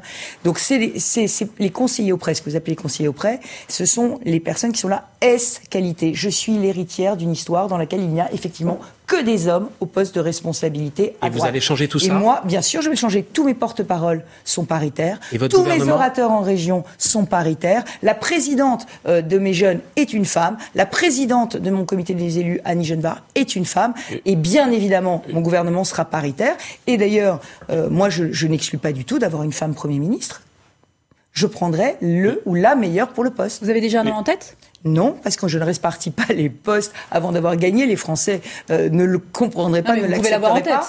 Mais ce que je veux dire, c'est que pour moi, je ne regarde pas, euh, évidemment, quand je vois quand je vois un homme ou une femme politique, euh, son genre avant euh, ses qualités. Mais ce que je fais depuis toujours et depuis 20 ans, c'est que je fais émerger des talents féminins. Et ça, tout le monde vous le dira. Et que ce soit dans l'exercice du pouvoir ministériel ou dans l'exercice de mes compétences régionales, j'ai toujours fait émerger des femmes de pouvoir et je les ai fait grandir. Parce que vous savez, les femmes, il faut non seulement les repérer, il faut les convaincre de venir faire de la politique et ensuite il faut les faire grandir. Et vous allez voir, arriver beaucoup de pépites au féminin dans la classe politique française. Parmi, les, parmi les femmes qui vous soutiennent, Valérie Pécresse, il y, a, il y a Nadine Morano, par exemple. Est-ce qu'elle pourrait être une de vos ministres si vous êtes présidente? Mais écoutez, je vous l'ai dit, je ne répartis pas les postes aujourd'hui, c'est des questions absolument ridicules. Et euh, c'est. Pardon, excusez-moi, monsieur Rondelli, c'est des questions de petite politique. Ce qui est important, c'est qu'est-ce que je veux. Elle se réjouit, Nadine Morano, de votre virage à droite, je la cite, puisque vous aviez claqué la porte de LR il y a deux ans et demi, notamment en contradiction avec la ligne de Nadine Morano.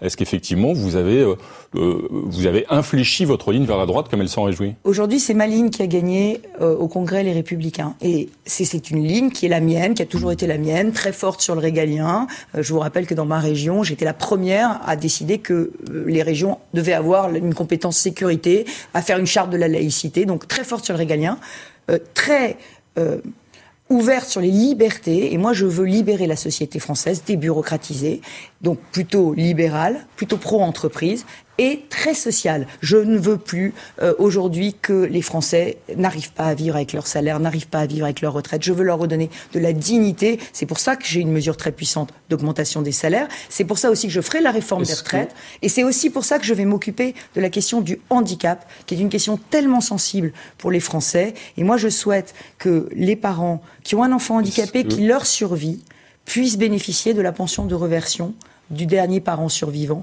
de façon à rassurer ces parents qui ont un, enfant handicapé, qui sont très angoissés sur l'avenir de cet enfant. Est-ce que si vous êtes élue présidente, vous pourriez tendre la main aux élus de droite qui ont rallié Emmanuel Macron On peut penser par exemple à Bruno Le Maire ou à Gérald Darmanin. Est-ce qu'ils pourraient revenir au nom de l'ouverture au sein de votre future majorité ils ont fait le choix de leurs ambitions et non pas de leurs convictions. Moi, j'aurai un gouvernement composé de personnalités de conviction pour mener une politique qui est la mienne. Donc c'est non, pas de pardon. Mais c'est pas une question de pardon. Euh, pas d'ouverture. Pas, d'ouverture. Mais c'est pas une question de pardon, c'est pas une question d'ouverture. Aujourd'hui, ce qu'il faut, c'est transformer le pays pour que la France reste elle-même, pour qu'elle garde euh, sa puissance économique, pour, qu'on rétablisse l'ordre, l'ordre dans la rue, l'ordre à l'école, l'ordre à nos frontières, pour qu'on redonne de l'espoir aux Français, pour qu'on fasse vraiment le choix du progrès. Pour Uniquement tout ça, avec des il faut ministres tout LR. changer. Il faut, que des, ministres LR. Il faut. Mais non, mais attendez, euh, c'est pas une question d'étiquette, c'est une question de conviction. D'ailleurs, vous verrez dans ma campagne arriver aussi beaucoup de personnalités de la société civile qui vont venir me rejoindre parce qu'elles ont la conviction que mon programme est le bon. Et j'ajoute, pardon, Monsieur Dely, que euh, les centristes m'ont déjà rejoint. Euh, que les UDI se prononcent euh, dans quelques jours et que donc je, rassemble extrêmement largement de, des républicains jusqu'au centre et j'ai même un certain nombre d'élus modem qui ont choisi de venir chez moi.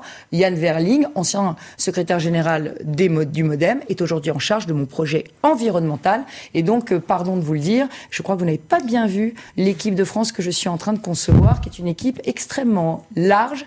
Et moi, j'ai toujours eu la conviction que quand on s'élargit, on gagne, et quand on se restreint si on perd. Valérie Donc j'élargis et j'ouvre les bras. Si vous, si vous devenez présidente, est-ce que vous reviendrez sur la PMA pour toutes? Mais euh, vous n'avez là encore pas du tout suivi, Madame Braclia, euh, mes dernières prises de position. Alors expliquez-moi. Je vous ai dit, j'avais dit, pas clair. Non, euh, sur la PMA pour toutes, j'avais dit que je lui posais des conditions, deux conditions. La première, c'est qu'on on exclut catégoriquement la gestation pour autrui, qui pour moi est Ça, la GPA, c'est autre chose. Madame Braclia, oui. ce serait bien quand même que vous écoutiez quand on vous répond et que vous n'interrompiez pas. Les, les, les auditeurs pas ne peuvent pas ma question. Voilà, non, mais les auditeurs ne peuvent pas comprendre les réponses si vous. Avec deux conditions, la GPA n'y est pas. La deuxième. GPA, marchandisation du corps humain, ne doit pas y être. Deuxième condition, accès aux origines de l'enfant à 18 ans, parce que tout enfant doit savoir qui a donné son patrimoine, lui a donné son patrimoine génétique et avoir accès à ses origines. Ces deux conditions ayant été remplies, moi j'avais dit que je le voterais. Donc euh, je pense que les questions sont claires. Et si vous êtes élue présidente, est-ce que vous feriez évoluer la loi actuelle sur la fin de vie? On sait que c'est un débat qui prend de l'ampleur dans la société française. Alors là aussi, là aussi, c'est encore euh, une fuite en avant perpétuelle d'Emmanuel Macron. on le voit bien. Nous avons une loi. Ma question, c'est sur votre position, hein, Madame Oui, mais je vais vous lire ma position. On a une loi Claes Leoniti, qui n'est pas appliquée aujourd'hui. Et c'est un scandale. Et moi, je n'accepte pas ce scandale. Le scandale, c'est qu'aujourd'hui, 50% des Français, 50% des Français n'ont pas accès aux soins palliatifs. Voilà, c'est ça le scandale. C'est un scandale absolu. Ça veut dire qu'on a 50% des Français qui n'ont pas le soulagement de leur douleur en fin de vie. Alors moi, je vais vous dire, avant de lancer tous les débats de la Terre, parce qu'on voit bien que le président de la République candidat essaye de pallier toutes les défaillances euh, de, du, du, du président, Aujourd'hui, ce qu'il faut, c'est que cette loi, elle soit appliquée. Il faut une culture, il faut pas développer. De nouvelles lois, mais attendez, mais, mais, attendez, mais avant de faire évoluer les lois, faut d'abord les, les, il faut d'abord les, les, faire appliquer. Moi, je veux une culture palliative qui se développe partout, et y compris dans les quartiers populaires, y compris dans les territoires ruraux. Je veux que les Français aient une fin de vie digne. Je veux qu'on leur, qu'on les préserve de la souffrance, et je veux aussi qu'on les accompagne s'ils souhaitent partir à domicile et pas à l'hôpital. Et ça, ça suppose de mettre en place ce qui se fait déjà dans certains territoires, mais de l'accompagnement de soins palliatifs à domicile. Alors oui, je vais soulager euh, la douleur et la souffrance et l'angoisse des Français quant à leur fin de vie. La suite des matins présidentiels avec Valérie Pécresse dans un instant sur France Info. 8h21, le fil info, Lisa Guyenne. La justice australienne prononce la libération de Novak Djokovic, mais c'est le gouvernement qui aura le dernier mot. Canberra peut toujours ordonner son expulsion, euh, euh, annonce son avocat. Le tennisman numéro 1 mondial doit disputer l'Open d'Australie, mais il est retenu depuis 5 jours maintenant dans un hôtel, faute d'être vacciné contre le Covid. En France, attention, si vous avez prévu de voyager cette semaine, la SNCF réduit son offre, car les Français se déplacent moins avec la cinquième vague. Un TGV sur 10, un intercité sur 5 sont supprimés dès aujourd'hui. Au Kazakhstan, une journée de deuil national décrétée ce lundi après les émeutes qui ont fait des dizaines de morts ces derniers jours. Près de 8000 manifestants ont été arrêtés d'après le gouvernement. Le réseau Internet est de nouveau accessible ce matin, de même que les transports publics dans la ville d'Almaty.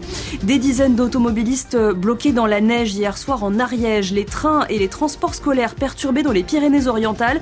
Cinq départements du sud-ouest sont toujours en alerte rouge aux fortes pluies et aux crues. Météo France alerte aussi sur le risque d'avalanche et de glissement de terrain.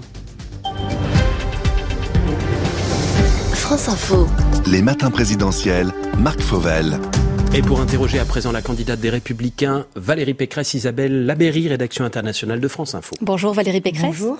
Votre projet est assez explicite. Les questions internationales ne sont pas du tout votre priorité. On vous entend d'ailleurs assez peu sur le sujet, mais on a quelques minutes pour euh, en parler. Sur l'un des thèmes d'actualité, vous le savez, les Russes et les Américains discutent toute cette semaine en face à face pour essayer d'éviter une invasion de l'Est de l'Ukraine par Moscou. Les Européens et la France sont absents déjà hors jeu On ne pèse plus dans ce genre de négociations Écoutez, c'est le cœur de mon projet international. Moi, mon projet international, c'est de redonner sa puissance à la voix de la France. Mais vous savez ce que je pense? Je pense que on est puissant à l'extérieur, on a un rayonnement à l'extérieur quand on est fort à l'intérieur. Et je pense que ce qui mine l'autorité de la France aujourd'hui à l'international, c'est que nous ne sommes plus considérés par, par, nos voisins comme une très grande puissance économique, comme une puissance qui pèse sur euh, le cours du monde. Parce que euh, aujourd'hui, on le voit bien, c'est l'Allemagne qui pèse beaucoup plus que nous. Alors, vous me parlez de l'Europe, c'est un deuxième sujet. Moi, je veux une France forte dans une Europe puissante. et aujourd'hui, face à Vladimir Poutine, qu'est-ce qu'on fait? Qu'est-ce qu'on dit? Bah D'abord, d'abord, il faudrait que Vladimir Poutine considère l'Europe comme une vraie puissance. Pour que l'Europe soit une vraie puissance aux yeux de Vladimir Poutine, là encore, il faudrait, un, qu'on arrive à parler d'une seule voix en matière de politique étrangère, ce qui n'est pas le cas. Donc il nous faut une vraie... Ce que vous ne réussirez probablement pas à changer. Eh ben, écoutez, on, peut quand même essayer. Parce que vous savez, si je faisais de la politique en me disant qu'on peut rien changer au cours du monde, ben, il vaudrait mieux que je reste couché chez moi. Hein. Non, aujourd'hui, ce qu'il faut, c'est effectivement que l'Europe se mette d'accord sur une stratégie, y compris sur sa stratégie vis-à-vis -vis de la Russie. Et puis, il faut aussi que nous ayons dans l'OTAN, dans l'OTAN, un pilier stratégique européen. Parce que c'est ça aussi qui nous manque, c'est de construire une identité stratégique et de défense européenne. Alors après, vis-à-vis de Vladimir Poutine, eh il faut évidemment que l'Europe demande à être un interlocuteur. Et pour ça, il faut qu'elle ait des instruments de pression vis-à-vis de la Russie. Parce que la Russie, euh, il se trouve, vous me dites que l'international ne m'intéresse pas, mais il se trouve que j'ai appris le russe quand j'étais jeune, que j'ai travaillé à l'ambassade de France à Moscou euh, dans les années 90, donc je connais très bien la Russie. Et je sais très bien comment fonctionnent les Russes. Euh, il faut dialoguer avec eux, mais il faut dialoguer avec eux en étant fort Voilà, ils ne respectent que les forts. Et nous ne sommes pas aujourd'hui forts. Nous avons des déficits, nous avons de la dette, nous avons une balance commerciale déficitaire de 85 milliards. Donc on ne nous respecte plus dans le monde. On respecte l'Allemagne en revanche, parce qu'on sait que l'Allemagne est une grande puissance économique. Dans ce contexte, est-ce que c'est défendable de voir un ancien Premier ministre, dernier candidat de la droite à la présidentielle, François Fillon, rejoindre un grand groupe pétrolier proche du Kremlin? Ça ne vous gêne pas? Écoutez, moi, euh, c'est sa décision, mais aujourd'hui, moi, je, je, préférerais que les hommes et les femmes politiques, quand ils arrêtent la politique, euh, ne travaillent pas pour, euh, pour des intérêts étrangers, bien sûr. Vous ne le ferez jamais, vous? Ah, moi, jamais. Jamais vous n'irez travailler pour une entreprise Jamais. qui ne sert pas les intérêts de la France? Jamais. Jamais. Vous l'avez dit à François Fillon? Non, mais c'est, écoutez, chacun ses choix, chacun sa vie et chacun, chacun ses, ses, ses, souhaits. Moi, je respecte, je respecte les choix des autres, mais moi, le mien, c'est jamais. Hum. Il fera campagne avec vous? Pardon? François Fillon, il fera campagne à vos côtés? Mais écoutez, aujourd'hui. Vous lui avez demandé? Aujourd'hui, je suis pas une candidate sous tutelle. Je suis pas obligée d'aller demander. Sous tutelle. Mais si, non, mais attendez, attendez. Quand on fait campagne, on appelle les figures euh, de son parti. Aujourd'hui, moi, ce que j'ai repris dans mon programme, c'est un très grand nombre des réformes que François Fillon voulait porter pour la France. Parce que c'était des bonnes réformes, parce qu'elles n'ont pas été faites par Emmanuel Macron. Non, la réforme des retraites, la réforme de l'assurance chômage, la réforme de l'État, c'est des réformes qui vont libérer la société française, permettre de baisser les impôts et les charges, de revaloriser les salaires et permettre que nous soyons plus forts demain à l'international. Eh ben, on y revient justement. Et pareil, mais en revanche, voilà. Isabelle Labéry un thème majeur structure votre politique étrangère, c'est l'immigration. D'ailleurs, vous irez dans quelques jours euh, en Grèce, je crois, sur l'île de Lesbos, pour évoquer ce thème. Vous dites que l'Europe doit stopper les flux migratoires. Ça veut dire quoi? Immigration zéro pour la France comme pour l'Union européenne? J'ai pas du tout dit ça euh, et je me suis exprimé très longuement sur le sujet. Moi, ce que je souhaite aujourd'hui, c'est que l'Europe protège efficacement ses frontières. Ce qui se fait en Grèce est absolument exemplaire en la matière. Nous devons aujourd'hui instaurer une procédure d'asile aux frontières de l'Europe avec euh, des centres qui sont des centres dans lesquels on prendra les identités euh, des demandeurs d'asile, on examinera leurs demandes, on vérifiera qu'il ne s'agit pas euh, de djihadistes islamistes infiltrés, on, fera vraiment le, le criblage de ces personnes. On décidera s'ils ont le droit ou pas à l'asile. Et s'ils ne l'ont pas, ils repartiront. Ils repartiront. Euh, ça s'appelle, c'est pas un mot français, ça s'appelle des hotspots. Mais il faut des centres de détention fermés avec barbelés dont on ne peut pas sortir mais des centres d'examen des demandes d'asile. Parce qu'une fois que vous laissez rentrer euh, les demandeurs d'asile sur le territoire, nous avons ce que l'on appelle l'espace Schengen, c'est-à-dire la libre circulation, et ces personnes ne rentrent jamais. Je pense qu'une Europe puissance, c'est une Europe qui fait respecter ses frontières. Et je vous le dis, moi je ne céderai à aucun chantage migratoire, que ce soit un chantage migratoire turc ou un chantage migratoire biélorusse. Parce que l'Europe ne peut pas être le ventre mou de la mondialisation. L'Europe ne peut pas être celle sur laquelle on s'essuie les pieds. Et j'ai auprès de moi Michel Barnier, qui euh, est un grand Européen et qui, avec moi, construira cette politique euh, européenne alternative à celle d'Emmanuel Macron, qui est la politique de l'impuissance. En France, vous dites qu'un enfant euh, né en France de parents étrangers ne serait plus automatiquement français, qu'il devrait attendre la majorité pour faire une demande de nationalité, avec preuve de son assimilation. ça veut dire que vous remettez en cause le droit du sol? Le droit du sol automatique, oui. Euh, je crois que la nationalité française, elle doit se demander. Je crois que ça doit être le fruit d'une volonté, qu'on ne peut pas devenir français juste par hasard. Et je crois que c'est très important. Et je pense aussi que ça enverra un, vrai signal. Euh, être français, c'est respecter des valeurs. Mais bien évidemment, pour tous les, jeunes qui les respecteront, pour tous les jeunes qui n'auront pas de casier judiciaire, pour tous les jeunes qui aimeront la France, cette, cette nationalité leur sera garantie. La France, tu l'aimes ou tu la quittes? Bah, La France, tu l'aimes ou tu n'en demandes pas la nationalité. Parce que la nationalité, vous savez, c'est précieux. La nationalité française, ça a de la valeur. Et moi, je trouve que ce qui a de la valeur doit avoir un prix. Isabelle Laberry Un dernier mot, vous parlez beaucoup d'une Europe forte. Euh, il y a quelques jours, quand un drapeau européen a été installé seul sous l'arc de triomphe euh, pour le début de la présidence française de l'Union européenne, vous avez euh, crié au scandale, parlé de d'effacement de l'identité française. Elles sont où vos convictions européennes? C'est très intéressant cette polémique sur le drapeau, parce qu'elle a montré exactement l'état du paysage politique français. D'un côté, Emmanuel Macron, qui finalement euh, est tellement content d'être président de l'Union européenne qu'il en oublie la France, et il est déjà parti, les fédéralistes. Et de l'autre côté, Marine Le Pen et Éric Zemmour qui ont dit enlevez ce drapeau européen, remettez-nous le drapeau français, le seul, l'unique. Qui n'y est pas d'habitude. Non mais. Oui et vous, c'est la troisième voie. Et moi, et moi, eh ben oui, nous, nous avons défi nous, nous sommes patriotes et européens. Nous sommes les vrais patriotes et européens. Moi, j'ai demandé qu'on accole les deux drapeaux. Le drapeau qui, qui s'enlace sous l'arc de triomphe, le drapeau européen, le drapeau français. C'est ça mon ADN politique. C'est la France et l'Europe ensemble. Une France forte dans une Europe puissante. Ça s'appelle du en même temps, non Non, mais non, pas du tout. Ah c'est ce qu'avait fait Nicolas. C'est ce qu'avait fait Nicolas Sarkozy au moment de la présidence française de l'Union européenne. Ça n'est pas du tout du en même temps. Au contraire, c'est une vraie identité. Moi, je suis pour une Europe des nations et c'est ça ma vision européenne. 0809 40 41 42. 0809 40 41 42, c'est le numéro du standard de France Info pour interroger dans trois minutes précisément Valérie Pécresse. Le temps du journal, il est 8h31. C'est qui et c'est Solène. Emmanuel Macron s'en va à Nice sur le terrain de la sécurité, thème cher à la droite et à l'extrême droite. Le chef de l'État, pas encore déclaré candidat à la présidentielle, s'empare à son tour du sujet sécurité. Il visitera un commissariat avant d'aller dans la vallée de la Roya, sinistrée l'année dernière par la tempête Alex. Invité des matins présidentiels ce matin, la candidate Les Républicains Valérie Pécresse assume, elle, ses propos sur le Karcher. Je reprends le flambeau de la droite, dit-elle, dur avec les puissant avec les caïds, avec les voyous.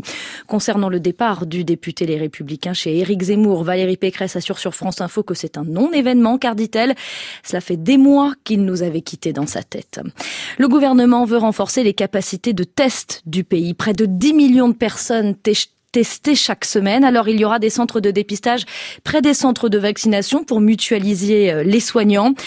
Dans les pharmacies, elles vont pouvoir créer leur propre centre de dépistage, embaucher aussi des professionnels de santé. Près de 300 000 nouveaux cas recensés ces dernières 24 heures. Le projet de loi sur le pass vaccinal adopté la semaine dernière à l'Assemblée arrive au Sénat aujourd'hui. 900 foyers privés d'électricité dans les Pyrénées-Atlantiques à cause des intempéries. Cinq départements des Landes euh, à l'Ariège sont toujours en vigilance rouge aux pluies, inondations et crues. Et puis une première victoire pour Novak Djokovic retenu pendant cinq jours dans un hôtel en Australie parce que non vacciné. Le juge ordonne sa libération. 8h33, la suite des matins présidentiels avec la candidate Les Républicains Valérie Pécresse. Elle répond aux questions des auditeurs face à Salia Braclia et Marc Fauvel.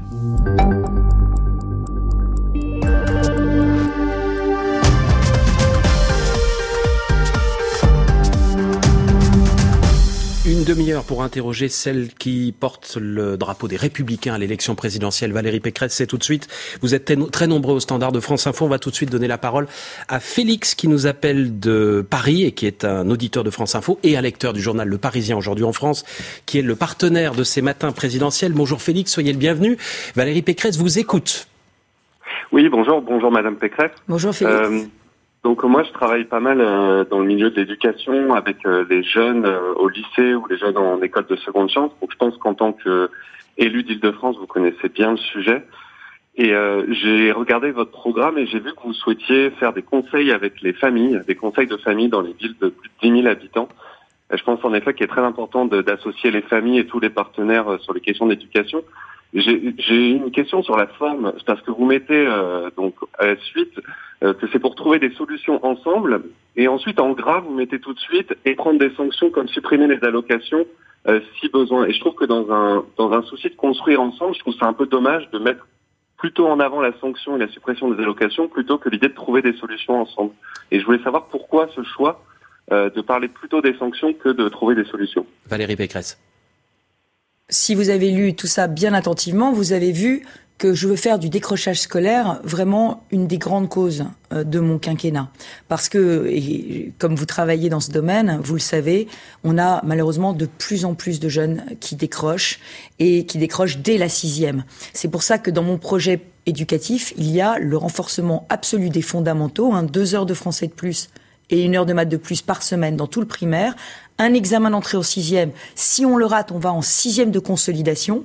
Et je veux Une hein sixième de consolidation. Sixième de consolidation, c'est une case de sixième dans laquelle on refera massivement du français et des maths, parce que ça sert à rien d'apprendre l'anglais et d'apprendre la physique si on maîtrise pas sa langue et les maths. Dans le même collège ou dans des dans le même dans le même collège, dans le même collège. L'idée c'est que le collège unique, l'uniformité a créé l'inégalité et qu'aujourd'hui ces jeunes, ces, ces, ces, ces jeunes adolescents qui ont 12 ans, qui arrivent au collège, ils vont commencer à décrocher et c'est eux qu'on va retrouver dans les rues absentéistes ou c'est eux qui vont mettre le souk dans les classes. Donc mon idée c'est de faire du sur-mesure désormais à l'école et euh, ces, jeunes d'essayer d'éviter leur décrochage. Mais là où je rejoins Félix, c'est qu'il faut associer les familles à cette politique de lutte contre le décrochage.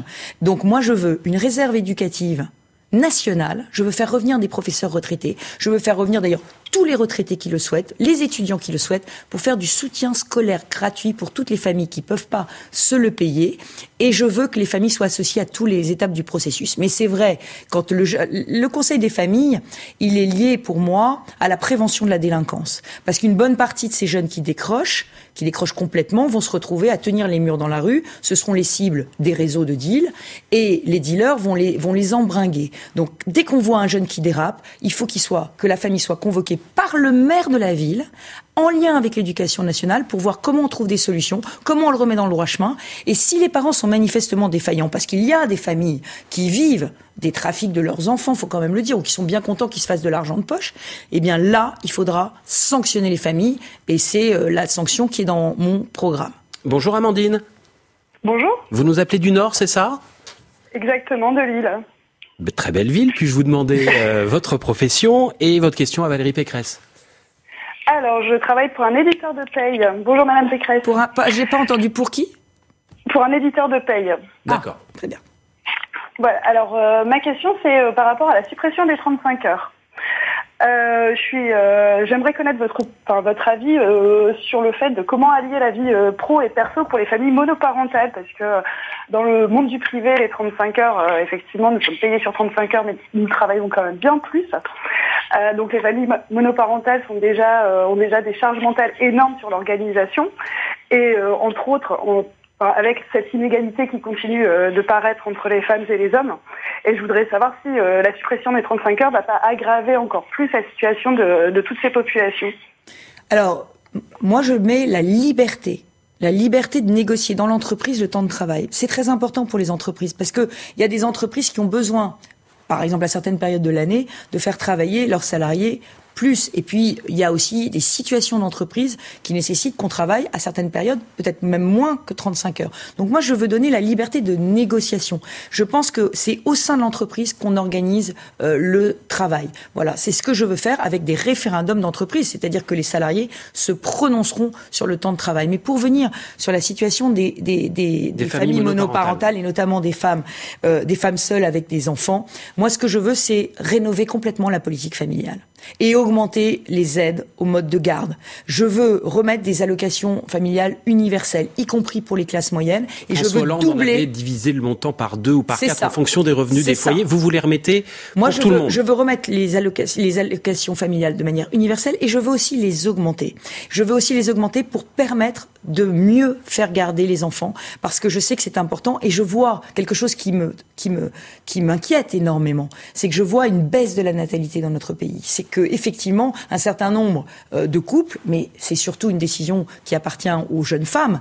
Un certain nombre de jeunes femmes se disent c'est pas compatible euh, faire des enfants avec mon métier, avec ma carrière, et donc il faut les aider. Et moi je remettrai une politique familiale très sur la difficulté euh, souligné pardon, par euh, Amandine, à concilier vie professionnelle et vie familiale si on travaille plus la question, elle est importante aussi, euh, celle posée par Amandine, qui vous dit, si vous mettez à, 39 heures, moi j'ai moins de temps, ou on aura moins de temps aussi pour tout le reste.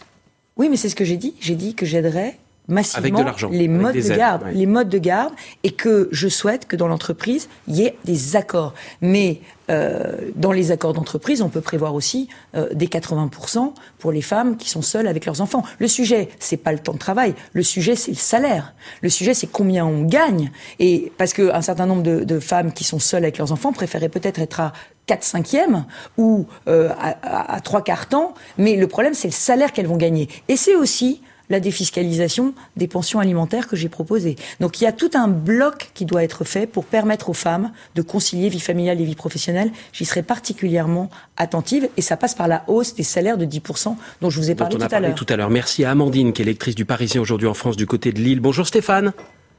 Bonjour Marc. Vous êtes au standard de France Info. Je vous annonce que vous allez y rester encore une minute, le temps du fil info, et vous interroger juste après Valérie Pécresse. 8h40, Lisa Guyenne à l'explosion de la demande de tests anti-Covid, la création de plusieurs centaines de centres de dépistage et la distribution de 10 millions d'autotests supplémentaires en pharmacie. L'exécutif veut aussi mettre en place des mesures incitatives pour les 6000 pharmacies qui ne pratiquent pas encore les tests dans le pays. Le député de Saint-Pierre et Miquelon, Stéphane Clairaut, va porter plainte violemment prise à partie devant chez lui en marge d'une manifestation contre le pass sanitaire ce week-end. Le pass qui entre en vigueur dans deux jours sur ce territoire jusqu'à présent épargné par le Covid. Le pass vaccinal, lui, sera examiné au Sénat cette semaine pour application dans le courant de la semaine prochaine. Une première victoire pour Novak Djokovic, le numéro 1 mondial de tennis, pas vacciné, bloqué depuis 5 jours à Melbourne où il souhaite disputer l'Open d'Australie. La justice locale vient d'ordonner sa libération, mais le gouvernement australien peut toujours décider de l'expulser. Il serait alors euh, interdit de territoire pendant plusieurs années selon son avocat. Le début aujourd'hui des discussions entre la Russie et les États-Unis autour de l'Ukraine. Trois jours de pourparlers à Genève alors que l'Occident continue de craindre une tentative d'invasion russe. 100 000 soldats sont toujours massés à la frontière ukrainienne. France Info. Les matins présidentiels, Marc Fauvel. Valérie Pécresse face aux auditeurs et aux téléspectateurs de France Info. Stéphane a eu la gentillesse de patienter au standard. Stéphane, c'est à vous. Bonjour et bienvenue. Bonjour Marc, bravo pour cette nouvelle émission et vos matins présidentiels et félicitations à toute votre équipe.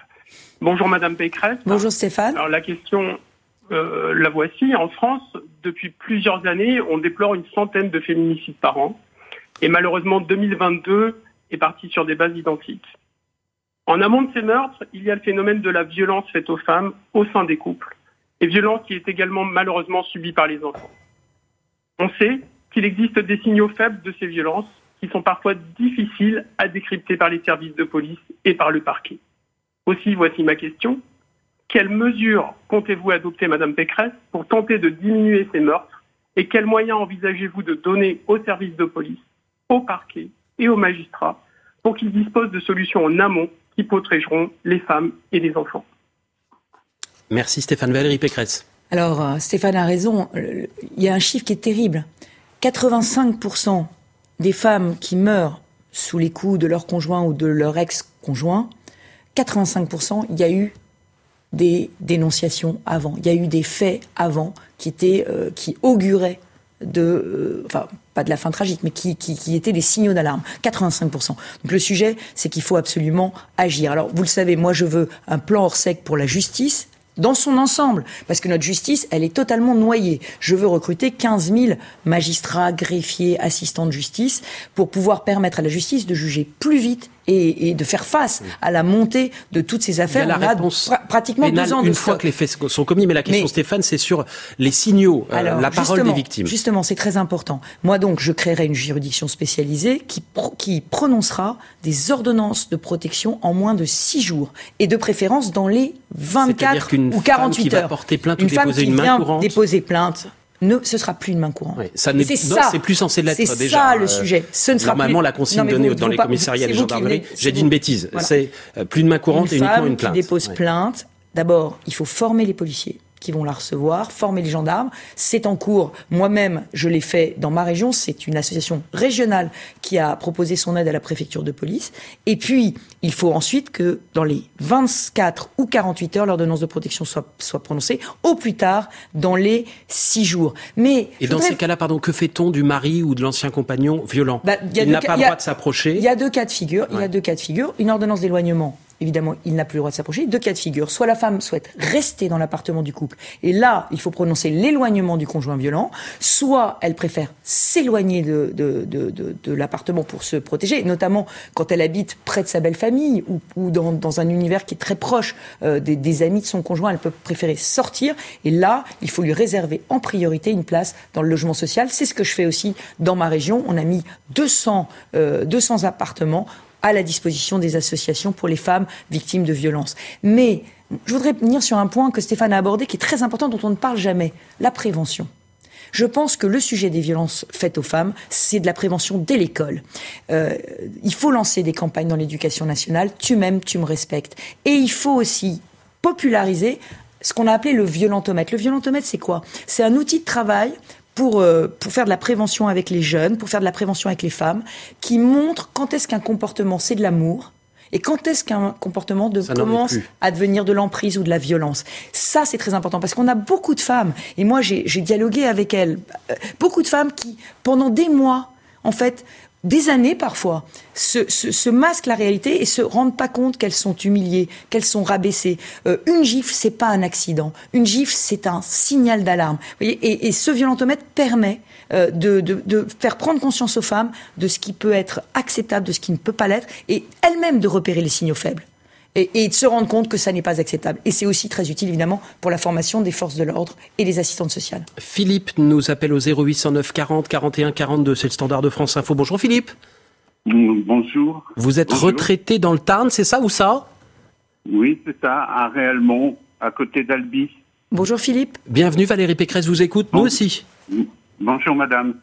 Au moment où l'Allemagne va légaliser la vente du cannabis, et par là même alléger le travail de sa police de 20%, vous semblez vouloir continuer la politique de prohibition qui démontre son échec depuis des décennies. Pourquoi? Ben, parce que parce que la drogue euh, c'est toxique, parce que la drogue, euh, notamment chez les moins de 18 ans, ça les entraîne dans une spirale de décrochage. Ça peut les entraîner dans une spirale de décrochage scolaire, euh, d'échec. Et vous savez que dans notre pays, la France, si à 18 ans on rate tous ses examens, si à 16 ans on décroche de l'école, c'est très difficile ensuite de se raccrocher. Mais vous savez que l'un des arguments, je considère, je considère qu'on doit protéger notamment les enfants. C'est dire justement légaliser, ça permettrait de, de faire respecter l'interdiction et d'autoriser uniquement pour les majeurs. Mais ça, c'est malheureusement d'une grande naïveté parce que euh, j'ai été ministre du budget et quand j'étais ministre du budget, j'étais euh, tutelle des euh, bureaux de tabac. Est-ce que vous savez quelle est la première contrebande en France? C'est la contrebande de cigarettes. Ça veut dire que les dealers, ils s'arrêteront pas. Ils continueront à dealer. On ne démantèlera pas les réseaux de, de trafiquants de drogue avec la légalisation. Au contraire, comme ils vont vouloir, euh, j'allais dire, reconstituer leur marché, parce que ce sont des commerçants, les dealers, hein, ils vont vouloir reconstituer leur marché, donc ils prendront des produits surdosés et ils vendront du cannabis encore plus toxique pour garder leurs clients. Donc moi, je pense que cette mesure de légalisation, elle risque de mettre en danger des enfants, des jeunes, et elle risque aussi, elle risque aussi d'avoir zéro effet sur les trafiquants. Donc moi, je suis contre à cause de ça. Merci beaucoup à Philippe, lecteur du Parisien aujourd'hui en français, auditeur de France Info qui était avec nous, et bienvenue à vous, Robert. Oui, bonjour. Vous nous appelez du côté de 7, on vous écoute. Oui, bonjour, Madame Valérie Pécresse. Moi, je vous appelle au sujet de, des 14 millions de retraités qui sont en France et qu'on oublie depuis 10 ans que ce soit M. Hollande ou M. Macron, ça fait 10 ans qu'on nous oublie, on a perdu 10% de notre pouvoir d'achat avec l'augmentation de la CSG.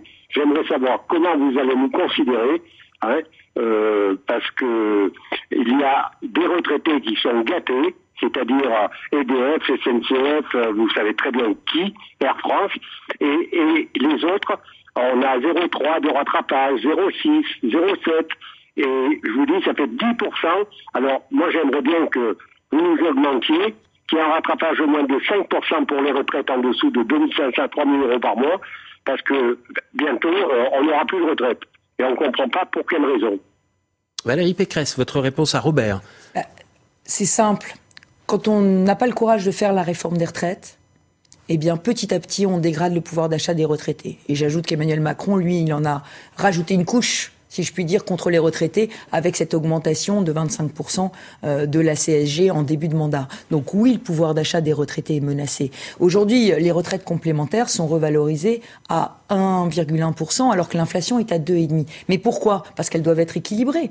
Et donc, le sujet, c'est la réforme des retraites. Il faut avoir le courage de faire cette réforme. Et moi, je le dis, je demanderai aux Français de faire l'effort de travailler jusqu'à 65 ans.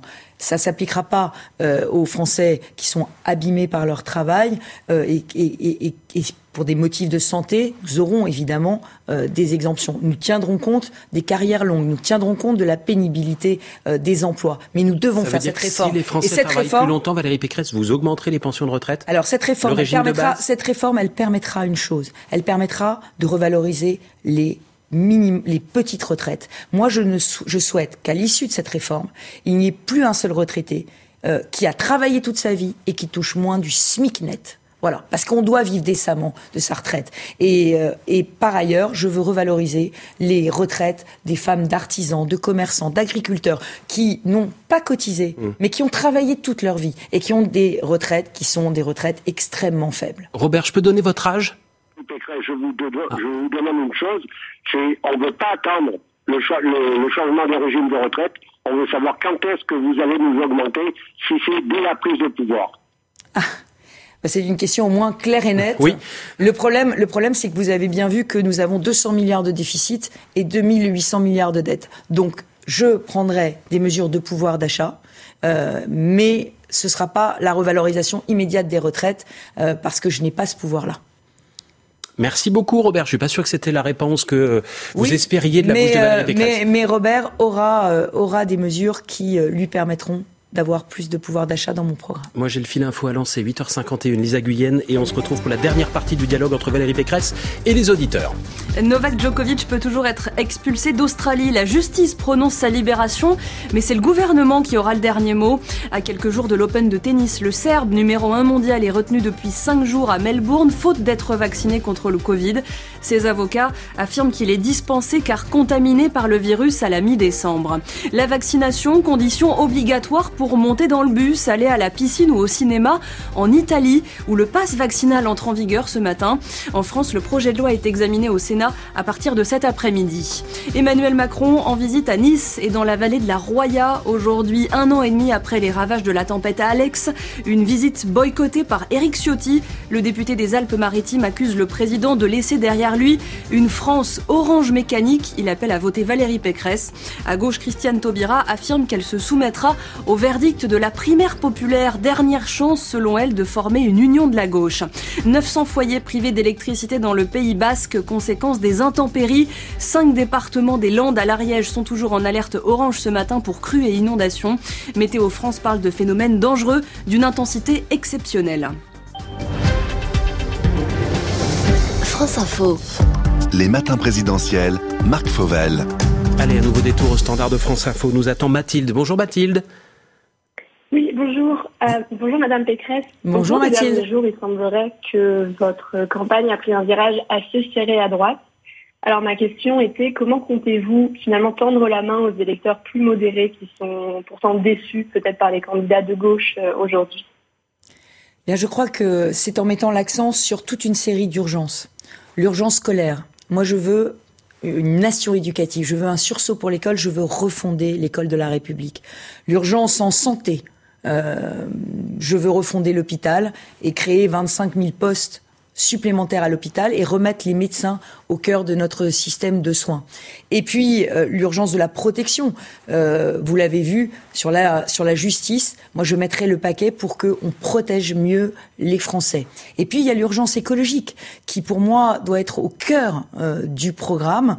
Et, et là-dessus, j'aurai des comment dire, j'aurai une feuille de route qui sera extrêmement précise, extrêmement exigeante pour que nous soyons au rendez-vous euh, de, euh, de la protection du climat et de l'adaptation au changement climatique. Et puis sur les questions sociales, je serai très puissante.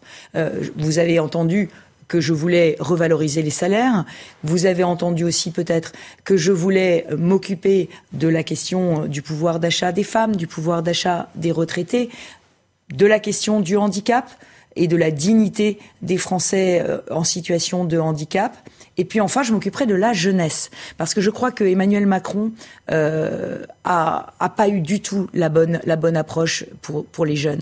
Il est en train de créer ce qu'il appelle le revenu d'engagement euh, pour les jeunes, c'est-à-dire en fait un RSA jeune. Moi, je refuse Avec des cette conditions pour le toucher. Oui, comme le comme comme le RSA tel que je l'imagine moi, c'est-à-dire un RSA pour moi, un revenu de solidarité active, ça doit être une allocation et une contrepartie d'insertion. Donc il est en train de créer un RSA jeune, alors qu'il y a des, des centaines de milliers d'emplois à pourvoir dans l'économie. Donc moi, je ferai un revenu jeune actif pour les jeunes qui iront se former, mais uniquement dans les métiers qui recrutent mais uniquement pour les jeunes qui iront se former dans les métiers qui recrutent. Et je ferai une banque nationale des jeunes pour leur permettre de réaliser leurs projets, de financer leurs études. Et puis je veux aussi euh, que tous les territoires soient égaux. Je n'était pas tout à fait la question de Mathilde. Hein. pardon, je reviens à la question qui vous était posée. C'est comment euh, est-ce qu'à force de droitiser votre campagne, vous ne risquez pas de perdre les électeurs du centre? Pardon si je, je modifie un tout petit, mais c'était le. Oui, mais attendez. Le centre moi, et de gauche. Moi, je, moi, je suis au. Pardon. On vous a pas interrogé sur les jeunes. Hein, euh... Je suis au barycentre de la droite. Je je suis forte sur les sujets de sécurité, parce que je crois qu'il n'y a pas d'espoir pour le pays sans ordre mmh. et qu'il faut remettre de l'ordre. Mais je suis aussi pour libérer la société et je pense que ça parle notamment à tous ceux qui sont euh, dans l'entreprise, à tous ceux qui prennent les initiatives. Vous et je trop suis loin. très sociale. Je suis très sociale et par ailleurs, je m'intéresse aux grands enjeux de la planète, l'écologie. Je voudrais qu'on garde un peu de temps pour une question importante, Valérie Pécresse. On a eu le temps de l'aborder très brièvement tout à l'heure. Euh, pour ça, je vais céder la parole à Thierry qui nous appelle du côté de Nice. Bonjour Thierry. Oui, bonjour Marc. Soyez le bienvenu. J'aime bien quand on m'appelle par mon prénom. Soyez le bienvenu sur France Info. Valérie Pécresse, vous écoute. Bonjour Thierry. Bonjour Madame Pécresse. Euh, alors, euh, depuis euh, au moins deux fois ce matin, vous dites que vous êtes très impliqué dans les cas du handicap, qui tombe bien puisque je suis handicapé depuis à peu près une dizaine d'années, j'ai 60 ans, mmh. et je ne perçois que l'AAH, c'est-à-dire euh, l'aide adulte handicapé, qui s'élève à, à, 901 euros par mois. Euh, après toutes mes charges fixes de payer, euh, et d'après les dossiers donc des assistantes sociales, il me reste pas, enfin, moins d'un euro par jour pour vivre. Donc, euh, je suis donc dans l'incapacité de travailler et j'aurais voulu savoir euh, ce que vous souhaitiez ou comptiez faire euh, nous concernant, sachant que nous sommes environ 2 millions et demi de Français dans le même cas. Thierry, comment on vit avec un euro par jour? Euh, C'est très très très très difficile. Surtout que euh, avant j'avais un, un, bon travail mmh. et que maintenant avec 901 euros, euh, c'est très compliqué, très. Valérie Pécresse. Et Thierry, est-ce que je peux vous poser une question? Est-ce que vous êtes locataire de votre, de votre logement? Oui, oui, je suis locataire. Le sujet, le sujet aujourd'hui, c'est clairement euh, une vraie stratégie de pouvoir d'achat. C'est-à-dire, cette stratégie de pouvoir d'achat, c'est qu'il faut qu'on arrive à baisser les prix de l'énergie. Aujourd'hui, Thierry doit avoir une facture d'énergie qui a flambé. Il faut qu'on arrive à baisser les prix des mutuelles. Euh, Thierry a 60 ans. Je ne mets pas de, je mets pas de chauffage. Hein. J'ai trois couches de vêtements. Hein. Voilà. Je ne peux plus allumer le chauffage. Ça me coûte trop cher. En plus, ce sont des radiateurs électriques. Donc, euh... quels, sont vos, quels sont vos gros postes de dépenses? Donc le loyer? Bah, le loyer est, trop cher. Le loyer, il, il, ne fait que 534 euros par mois. Oui, mais quand on a 900 euros et, de... Et la mutuelle Et la mutuelle de santé? Et la mutuelle, euh, j'ai euh, la CNU, mais que je paie euh, puisque, euh, soi-disant, je gagne trop d'argent eh ben alors, pour avoir la CMU gratuite. Donc, euh, elle, elle me coûte 25 euros par mois. Mais sinon, bah, le, le, le, reste, les charges que l'on paie constamment, comme tout le monde. Quoi. Ouais, mais c'est une évidence aujourd'hui qu'on a des millions de Français qui, qui vivent en, en, se demandant comment le lendemain sera fait. Et il faut qu'on ait une stratégie de pouvoir d'achat pour eux. Et il faut qu'on puisse leur redonner du pouvoir d'achat. Et ça, ça passe aussi par des baisses de, de, toutes ces taxes, de toutes ces charges, et puis une aide vraiment aux mutuelles euh, pour éviter que, que le coût de la santé soit trop élevé. Merci à vous, Valérie Pécresse. Merci également à Thierry qui nous appelait donc du côté de Nice, qu'on salue euh, fraternellement, chaleureusement euh, suite à cet appel. Merci, Valérie Pécresse. Les informés, Renaud Dely, dans cinq minutes. On va revenir sur euh, vos propositions ce matin, sur votre prestation ici, sans vous, puisqu'on vous libère, mais avec Renaud Dely qui va nous rejoindre. Merci beaucoup, Valérie Pécresse, cinquième invité ce matin des matins présidentiels de France Info.